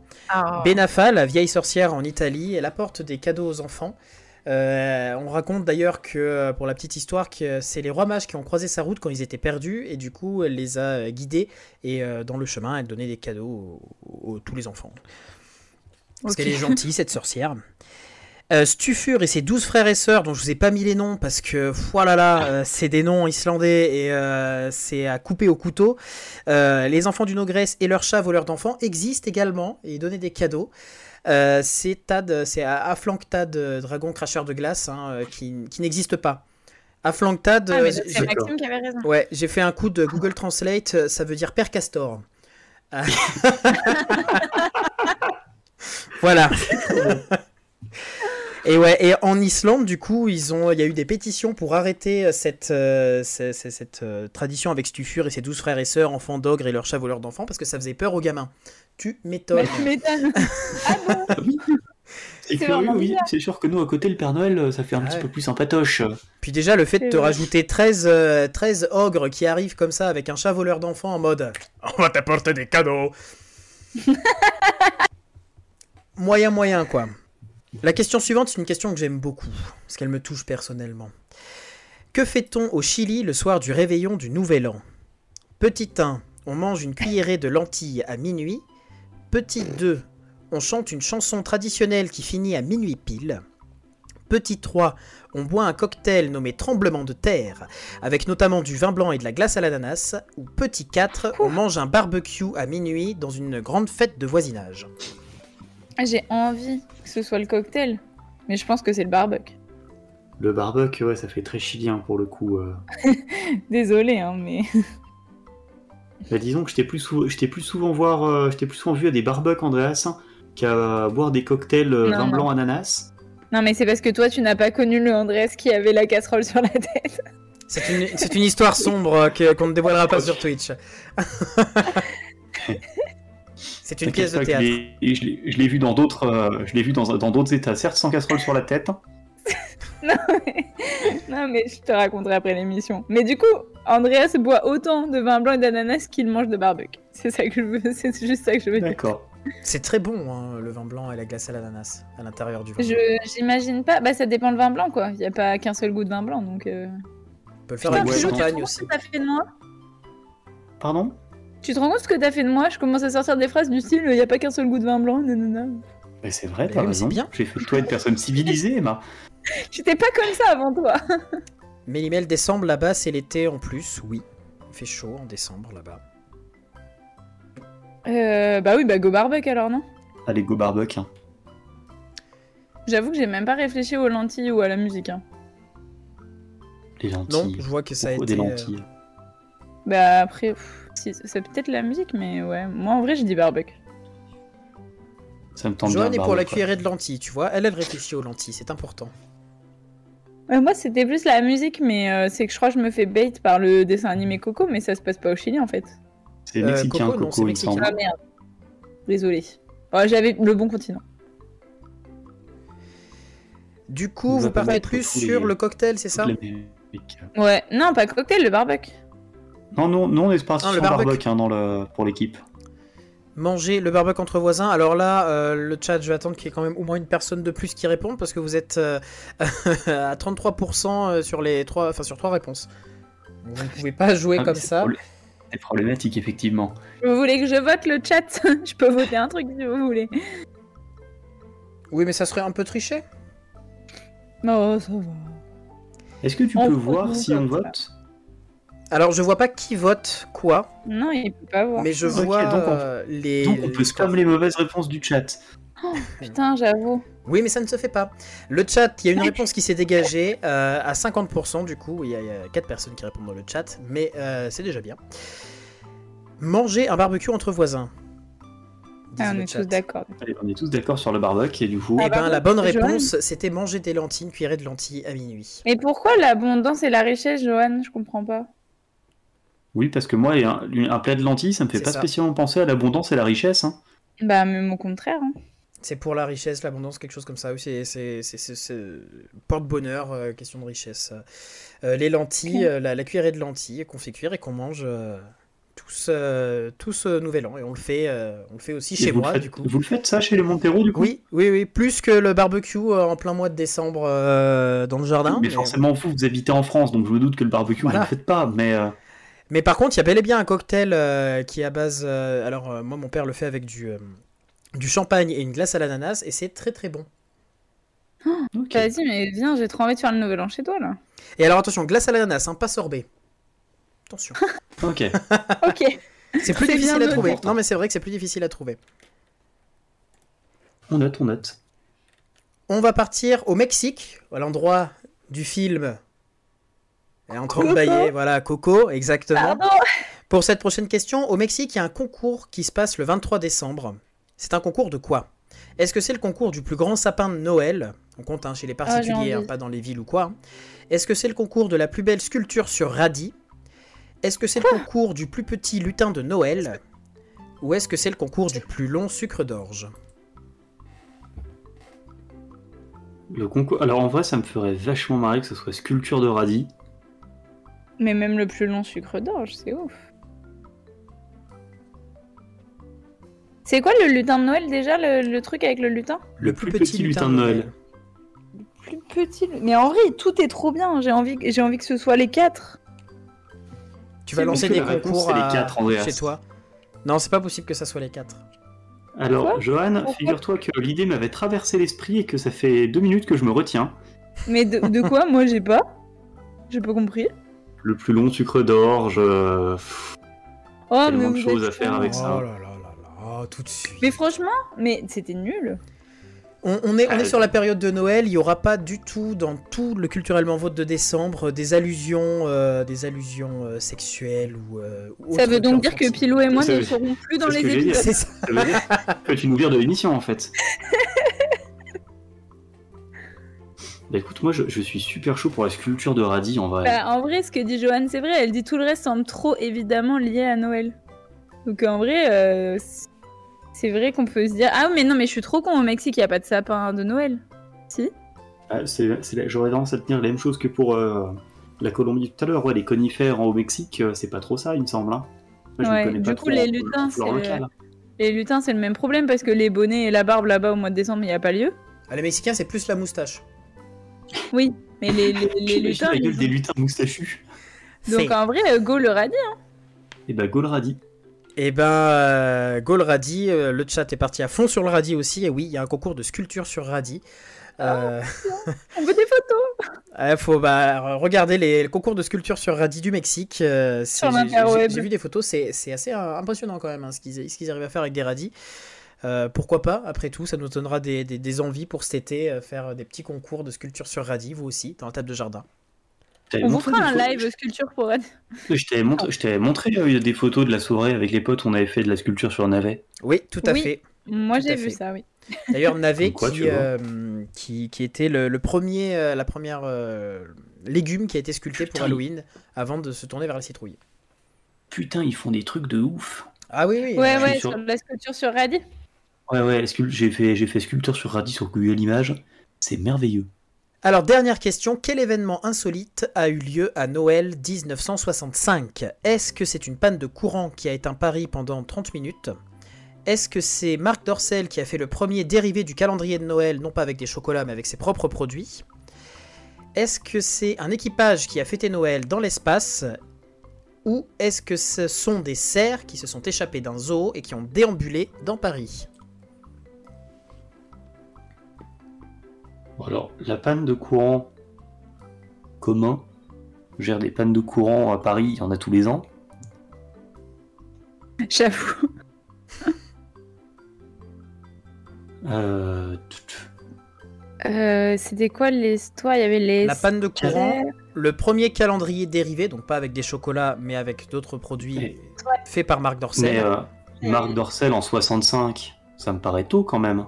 Je, alors, je n'en ai aucune idée, mais vraiment. Non, non, mille fois, mille fois trop tôt, euh, Marc Dorcel en 65, donc ça peut pas être ça. Ok, bah je. D'accord. Les- Je te fais Euh, confiance. Écoute, la culture générale, ma chère Emma, c'est. Ah, mais j'ai j'ai dit que je te faisais confiance, hein. Je... Voilà. Euh, Noël dans l'espace, ça me paraît plus crédible du coup. Et Serre échappé d'un zoo, ça me plaît bien aussi. Les cerfs échappés du zoo, c'est c'est mignon, mais. Tu vois, Johan est d'accord avec moi pour Marc Dorcel. Ah, mais vous avez l'air de vous y connaître. Euh, ouais, les, les, les cerfs échappés du zoo, c'est mignon, mais il y a des. Enfin, genre, les cerfs, c'est un animal qu'on met au zoo. Bien sûr. Pour, pour ta gouverne, euh, Marc On fout Dorcel, tout dans les eaux. pour ta gouverne, Marc Dorcel, l'entreprise, elle a été fondée en 1965. Sérieux? Mais non. Oui, mais du coup, si elle a été fondée, ils ont pas fait leur calendrier dès la première année, si. Ah, Bah, ils, auraient, pas. ils peuvent très bien, ils auraient Ils pu. hein. Ça fait un bon outil de Non. com, non? Je refuse, je refuse d'y croire. Je sais pas du tout. Euh... En vrai, les cerfs, ça a l'air mignon, mais. Putain, tu fais chier, Andrés, tu m'obliges à, à googler Marc Dorcel. Ça Ah, m'emmerde. Mais attends, google le pas tout de suite parce que tu vas avoir la réponse sinon. Oui. Ouais, Euh. effectivement, ça je googlerai après. Euh, écoute, euh, je tenterais bien les cerfs, je trouve ça mignon. Les cerfs échappés d'un zoo, je vois bien tu sais, les, les petites photos de, photos de cerfs au milieu des illuminations de la ville. Mais il y a un truc que je comprends pas avec euh, on a fêté Noël dans l'espace, c'est genre c'est la première, c'est le C'est premier pas toute Noël l'humanité. où- Toute l'humanité est pas partie dans l'espace fêter Noël. Non, mais tu vois, il y, avait Non, un mais- équipe, il y avait un équipage qui était en orbite autour de la Terre à ce moment-là et du coup qui a fait tunnel dans l'espace. Parce que Et ça avant, c'est pas avait- mal aussi, mais c'est pas insolite quoi. C'est un truc de fou à la rigueur, mais. C'est insolite. Toi, t'as as fait beaucoup de choses dans l'espace? En quoi euh, tirer des, trucs pas de golf dans l'espace c'est plus insolite que fêter Noël dans l'espace? Et c'est qu'en fait ils ont pas fêté Noël, c'est juste qu'ils ont été dans l'espace à cette date-là, tu vois. Ah oui, mais du coup, j'imagine qu'ils ont Non, profité la pour réponse manger c'est une bûche et ils ont fêté. Noël dans l'espace. Ah, genre ils ont ouvert des cadeaux et tout quoi. Euh, moi je sais pas, j'ai envie de dire les cerfs parce que j'ai envie d'habiter dans un Disney, mais voilà. Maxime te demande la définition d'insolite, Emma. Là comme ça tout de suite Ouais, là. ce qui n'est pas solite. C'est ce qui n'est pas solide. Voilà. Exactement. C'est ce dont on n'a pas l'habitude, littéralement. Parce que soléo, ça Voilà. a donné solitude sur latin. Et est-ce que tu as l'habitude de passer Noël dans l'espace? Est-ce que tu as l'habitude d'avoir une panne de courant à Paris? Est-ce que tu as l'habitude que Marc Dorcel fasse Alors, l'habitude de la panne de courant à Paris, Ouais, c'est oui. bon, ça oui. Ouais, l'habitude, de la panne de courant à Paris, je suis vraiment désolé, mais ouais. Hein. L'habitude du calendrier Marc Dorcel, je ne l'ai pas, mais peut-être certains l'ont autour de cette table. Donc, c'est pas insolite. Et, euh, et l'habitude des cerfs euh, au milieu de Noël, euh, bah, je l'ai tous les ans dans les films Disney. Mais j'ai envie d'habiter dans un Disney. Voilà. Et cependant, anecdote insolite, la dernière fois que j'ai vécu une panne de courant à Paris, c'était au milieu de la revue du Lido. Mais, Pas d'arrêt. mais putain. Comme Et l'électricité a coupé au milieu de la revue. Ouais, ça c'est ce qu'on dit, ouais. C'était un bordel. Oui, bah oui, oui, oui, bah oui, oui, c'était un bordel. Tout de suite. Euh, du coup, votre réponse, les amis? bah, les serres, Les serres, ouais. Vas-y, on tente les serres. nous. l'espace. Voilà, on laisse l'espace au chat et on dit les serres. L'espace au chat, l'espace qui est une bonne réponse. C'est la première Ah. fois euh, qu'on a fêté Noël dans l'espace euh, et la première fois qu'une euh, chanson de Noël a été qu'une chanson a été écoutée dans l'espace. C'était une chanson de Noël. C'était Jingle Bells, euh, Jingle Bells, entendu dans l'espace. Et Marc Dorcel, oui, c'est bah autant pour moi non. Du coup, c'est 1979. euh, je me suis euh, Alors, T'es laissé emporter. D'accord. Alors, figure-toi que du coup, euh, tu étais fils d'un tailleur hongrois, Marc Dorcel, né en 34 à Paris. Euh, débute comme designer industriel puis technico-commercial dans une société de machines à coudre. Grâce aux sciences financiers de ses parents, il crée en 1965 sa propre entreprise de transport, les transports Dorcel. Mais la société est rapidement conduite au dépôt de bilan.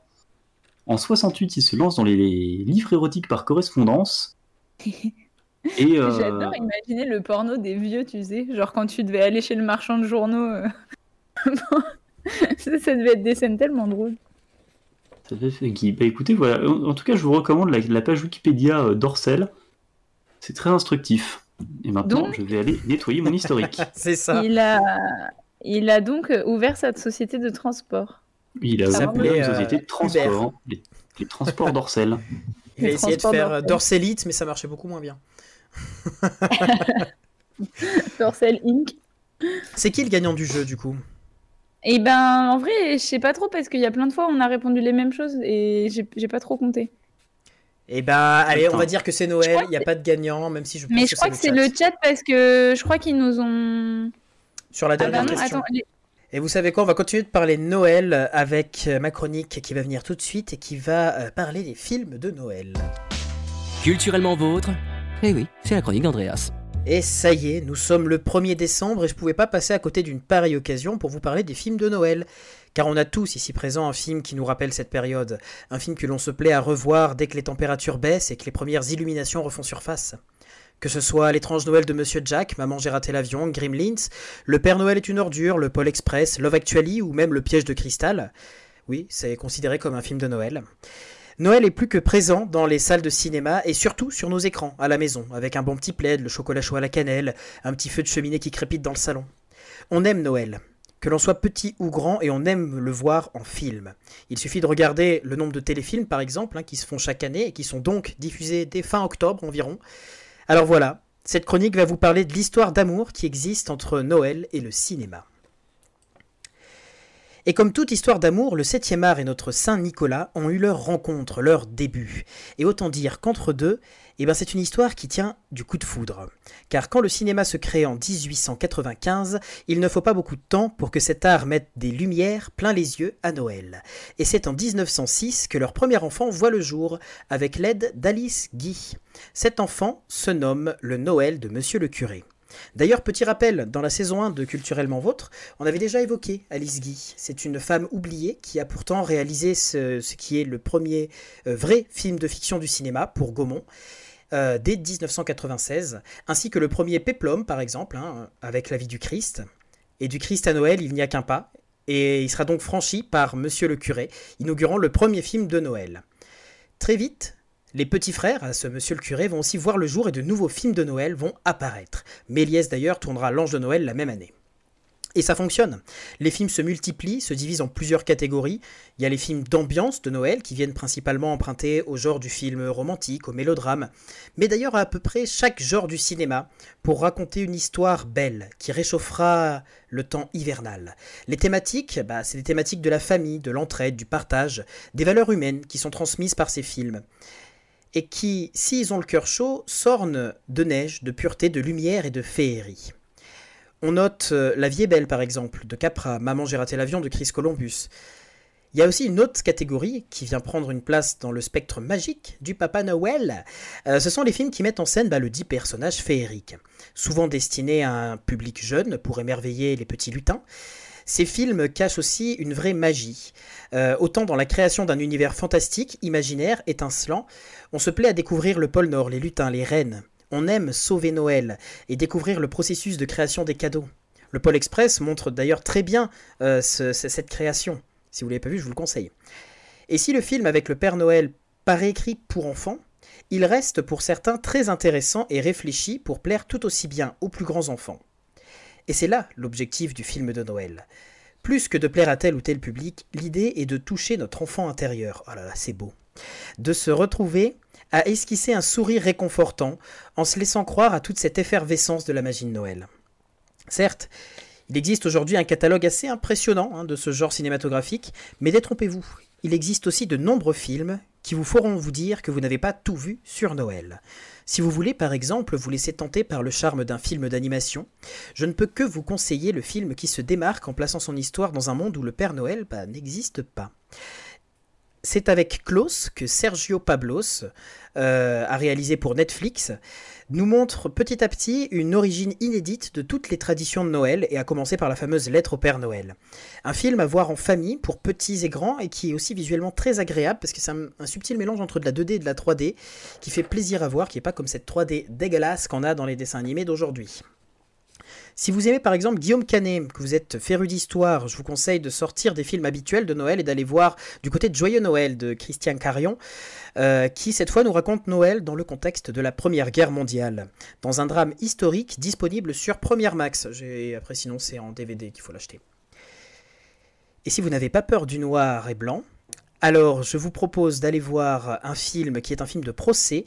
Je vous conseille Miracle sur la 34e rue de George Seaton, sorti en 1947. C'est un classique des États-Unis qui qui, qui relate l'histoire du vrai Père Noël qui se fait engager comme Père Noël dans un grand magasin de jouets et qui va devoir prouver son existence, prouver le fait qu'il existe réellement. Le film est poétique et montre euh, habilement, dans la version en plus de 1947, la version originale du film, ce procès contre le Père Noël. C'est un film à découvrir sur Disney ⁇ et qu'on peut voir facilement en famille, qui sera vraiment pour tout le monde. Pour ceux qui préfèrent, comme Emma, rester dans l'horreur d'Halloween, outre le film L'étrange Noël de Monsieur Jack, hein, qui fait une parfaite transition, vous pouvez vous immiscer dans l'horreur avec euh, le nombreux films euh, de, Noël qui sont sur le thème, c'est la thématique de l'horreur, dont un classique du genre qui a contribué et qui est considéré pour certains comme le premier slasher du cinéma, c'est Black Christmas de Bob Clark, où on verra une sororité qui va vivre un Noël pour le plus sanglant. J'adore ce film. Ah, je l'ai pas vu, mais je le, je, foncerai le voir. J'ai euh. torché le cinéma d'horreur de toute manière. je suis beaucoup, enfin, je suis pas du tout au point sur ce qui est sorti ces dernières années parce que bah, les études et tout. Mais franchement, euh, ce qui est sorti avant 2015-2016, euh, je suis pas mal au taquet. Mais je, regarderai du coup Black Christmas. Personnellement, un de mes classiques, c'est le film Super Noël, toute la trilogie d'ailleurs hein, de, John, de John Paskin la trilogie avec Tim Allen, qui joue le rôle du Père Noël. Ça raconte l'histoire d'un homme qui bah, doit devenir Père Noël parce qu'il a malencontreusement tué le Père Noël existant. Euh, ce film, il a gardé tout son cachet, je trouve. Après, moi, je le vois euh, avec mes yeux d'enfant encore aujourd'hui, et je pense qu'il saura encore aujourd'hui ravir toute la famille. Enfin, Alain Chabat a sorti aussi un très joli film de Noël avec Santa et compagnie, il y a 3-4 ans maintenant. Euh, qui euh, lui plaira aussi à tout le monde et qui montrera une nouvelle fois que la France n'a rien à envier au reste du monde. On a des jolis effets spéciaux, on a une très belle histoire, du rythme et on a un très bon film de Noël avec euh, Santa et compagnie d'Alain Chabat. Bref, vous l'aurez compris, le genre du film de Noël continuera de prospérer et de délivrer des pépites qui vont fondre dans la bouche comme les petits marshmallows de votre nouvelle tasse de chocolat chaud. Alors quoi qu'il en soit, profitez de cette période pour prendre soin de vous, de ceux que vous aimez, pour pardonner, pour être heureux, car s'il y a bien une histoire d'amour qui dure, eh ben c'est celle entre Noël et le cinéma. Ah. Merci pour cette chronique. C'est tout beau, c'est tout. Voilà, on, finit comme ça en, douceur. Je vais aller voir un film de Noël ce soir, ça va être parfait. c'est quoi vos films de Noël préférés là Comme ça, je vous prends au débeauté? Bah, moi, c'est ce que je disais, euh, c'est ce que je disais dans le chat. Mon grand classique, ça reste Love Actually. Ouais. Et parce qu'on l'a tellement poncé euh, en famille quand j'étais gamin, euh, on le ressortait tous les Noëls que c'est vraiment, tu vois, je le connais par cœur. Qu'est-ce que c'est Donc voilà, c'est mon film de Noël. Point. Mais, euh, mais en fait, moi, j'ai pas trop de films de Noël. J'ai un album de Noël, mais, mais j'ai pas de film de Noël. Ah, l'album de Noël de Michael C'est Bublé. quoi son album de Noël? Non, non, c'est. Mais en fait, c'est un conte pour enfants, un truc un peu cato là qu'on écoutait quand on faisait le sapin. C'est le conte des trois arbres. Et en fait, euh, on, on a écouté ça, mais genre jusqu'à euh, peut-être mes 15 ou 16 ans, quoi. Euh, Tous les, tous les Noëls, on le mettait pour faire le sapin, en fait. Donc j'ai beaucoup plus ancré ça. Comme on n'avait pas la télé euh, jusqu'à assez tard, ben. J'ai pas, j'ai pas trop de films de Noël. Ah, C'est dommage. Voilà. bah, euh, si, si tu les as pas vus, les films que j'ai cités, euh, ça fait déjà. Si, si, mais je les ai vus. Mais alors, du coup, euh, par exemple, un truc tout bête, mais Love Actually, bah, je l'ai pas du tout vu à une période de Noël, tu vois, parce que je l'ai vu parce que ma meilleure amie m'a dit Quoi Tu l'as pas vu On le regarde Et mais je l'ai vu genre au mois d'avril, tu vois. du coup, ça n'a pas du tout euh, la même saveur. Bah, c'est comme par exemple l'étrange Noël de Monsieur Jack. Je crois que la première fois que je l'avais vu, c'était en cours d'anglais, tu vois. Enfin, genre, pas du tout dans un contexte. Ah, mais des films de Noël, en, en vrai, il y en a pour tous les goûts et tout le monde, euh, tout le monde se retrouve à un moment euh, su- sur un film de Noël. Je te propose qu'on enchaîne sur le mot de la fin et que tu nous fasses découvrir euh, un mot pour enrichir notre vocabulaire. Culturellement vôtre, le mot de la fin. Et du coup, ce mot, c'est toi, Emma, qui va nous le donner aujourd'hui. Oui, alors, Quel je l'écris dans le chat. C'est un adjectif et c'est l'adjectif ragoïde. Je n'ai plus aucun Ah. souvenir de comment j'ai trouvé ce mot, mais donc c'est écrit R-H-A-G-O-I-D-E. Je D'accord. ne sais plus du tout Le- comment je suis le tombée sur H ce mot. m'ennuie, mais- sinon j'aurais pensé qu'il y avait un rapport avec les ragots. Non, mais il y a un H. Genre t'entends une histoire qui fait un peu un peu euh, un peu salace ou un truc comme ça, tu dis Hum, c'est une histoire fort ragoïde. Après, tu peux l'utiliser comme ça. hein. Je, Personne je te- pense, je pense que je vais le faire comme ça. Personne ne connaîtra le, le vrai sens du mot de toute façon. Donc, euh, Ragoïde, euh, est-ce que c'est un rapport avec les droïdes? Non. ça, ça veut dire quoi, oïde? Oïde, on le retrouve dans quoi? Bah, par exemple, ça veut dire quoi humanoïde? C'est en forme une de forme d'humain. Voilà. donc au rat. Quelque en forme chose de qui rat. Une forme de, de, de race. Ra écrit comme ça, c'est le dieu, euh, c'est le dieu du soleil. euh, C'est le dieu du soleil effectivement, mais non même pas. C'est le dieu du soleil, c'est Ra, Ra avec un circonflexe. Avec un circonflexe. Ah, y a ouais, pas de H ça. Non, il n'y a pas de H. Il faut réviser ta mythologie égyptienne, Andreas. Oui, bah, je t'avoue que je ne lis pas tous les pas jours. euh, J'aime beaucoup la mythologie égyptienne. Ça fait longtemps que j'ai pas, euh, j'ai pas lu de choses. C'est vrai que c'est une mythologie hyper intéressante. ouais. Euh, j'avais, j'avais énormément potassé, j'étais ultra calé dessus à l'époque où j'ai fait mon voyage en Égypte. Le truc, c'est que je l'ai fait quand j'avais 9 ans. Ouais. Autant dire que je suis plus calé du tout. Euh, du coup, alors ra ragoïde, qui a une forme. Le, le rag, c'est euh, c'est pas genre euh, comme un grog? Hmm, Non. C'est un. C'est quoi un grog C'est euh, c'est un, un fruit ou un légume. Un, grog, c'est une boisson. euh, je peux te faire un grog quand t'es enrhumé en plein Ah hiver. oui, c'est ça. Voilà. Truc- Moi, moi, je dis des C'est un questions, mais truc à la base de lait chaud et euh, avec euh, quand t'as moins de 18 ans du miel et quand t'as plus de 18 ans du whisky et c'est pour euh, la gorge. Alors c'est du rhum, c'est du rhum dans le grog. Ah, c'est du rhum, c'est pas du whisky. Je, Non, je confonds avec le Irish Coffee. Ah tu, ouais? le, tu le fais Il y a pas de forcément. whisky dans le grog. Ah, il n'y a pas de whisky. non. Après, tu le fais ce que tu veux, mais des grogs au whisky, euh, foi, non. On, on a, on a Louis Soledad qui demande en forme de grain de raisin. Grain de raisin, peut-être Parce que grain de grain de raisin, c'est- mignon. C'est un Oui, trait d'esprit. Elle, a, elle a raison. Elle a raison, c'est Elle a exactement raison avec ça. le raisin Ou elle a Elle- raison Avec le elle a- raisin ou avec elle la a raisin raison. Elle a Elle raisin avec la exactement ça. Et oui, merci Max, on est d'accord, hein, c'est de l'eau dans le grog normalement. Mais quoi? Mais franchement, vos grogs, ils sont bizarres, les gars. Non, c'est toi qui fais des Irish Coffee à la place des grogs. Mais non, mais n'importe quoi. Parce que moi, quand on me faisait des grogs quand j'étais petite, c'était du lait et du miel. Oui, Il y a- mais bon. Alors dans le grog, il y a de l'eau, il y a du rhum, il y a du miel, il y a du déjà- citron. Écoute, je te ferai un grog, un de ces quatre, et tu me diras ce que t'en penses. Voilà, elle dira Oh, merci. pour ça. Par contre, je te préviens, Bah, je l'ai fait on te pas au mettra rhum, dehors, cru de Bourgogne. euh, t'iras dehors euh, habillé en, en- en tenue d'été en plein hiver, et puis après tu viendras prendre un grog, y a pas de souci. Ah oui, c'est vrai. J'irai faire un, un barbecue, euh, un barbecue Voilà. avec mes voisins au Nouvel An. Et du coup, donc euh, moi j'aimerais bien quand même revenir sur euh, sur le, le grain de raisin. Non, grain oui, de mais raisin c'est du ça, coup. en fait. Ragoïde, ça veut dire qu'il ressemble à un grain de raisin qui a la forme d'un grain de raisin. D'accord. Je, je sais Oui, c'est aucune ovale idée d'où est-ce que j'ai été pêcher cet adjectif, mais C'est ovale, voilà. c'est rond. Moi je vous propose qu'on se retrouve la semaine prochaine, non pas pour des vendanges, mais pour une émission de culturellement vôtre, hein, pour parler culture. Pas de raisin, mais euh, d'esprit. Oh là là. On s'arrête plus ce soir. On aura euh, un invité la semaine prochaine. On parlera, on découvrira un nouveau métier de la culture, euh, une nouvelle histoire. euh, on fera des nouveaux jeux. On passera un nouveau moment avec vous et on continuera comme ça jusqu'à la pause de Noël. Et on a des petites surprises pour la rentrée. On vous en parlera un peu plus tard dans l'émission, dans les prochaines émissions qui vont arriver. En tout cas, restez connectés, consommez de la culture et je vous dis à la semaine prochaine. Ciao. Ciao. Bisous. Merci d'avoir suivi l'émission Culturellement Vôtre. Tous les mercredis de 21h à 22h30 en direct sur Twitch. Retrouvez toutes les émissions en podcast sur Deezer et Spotify. N'hésitez pas à nous suivre sur Facebook et Instagram pour ne manquer aucune actu. Abonne-toi. Brah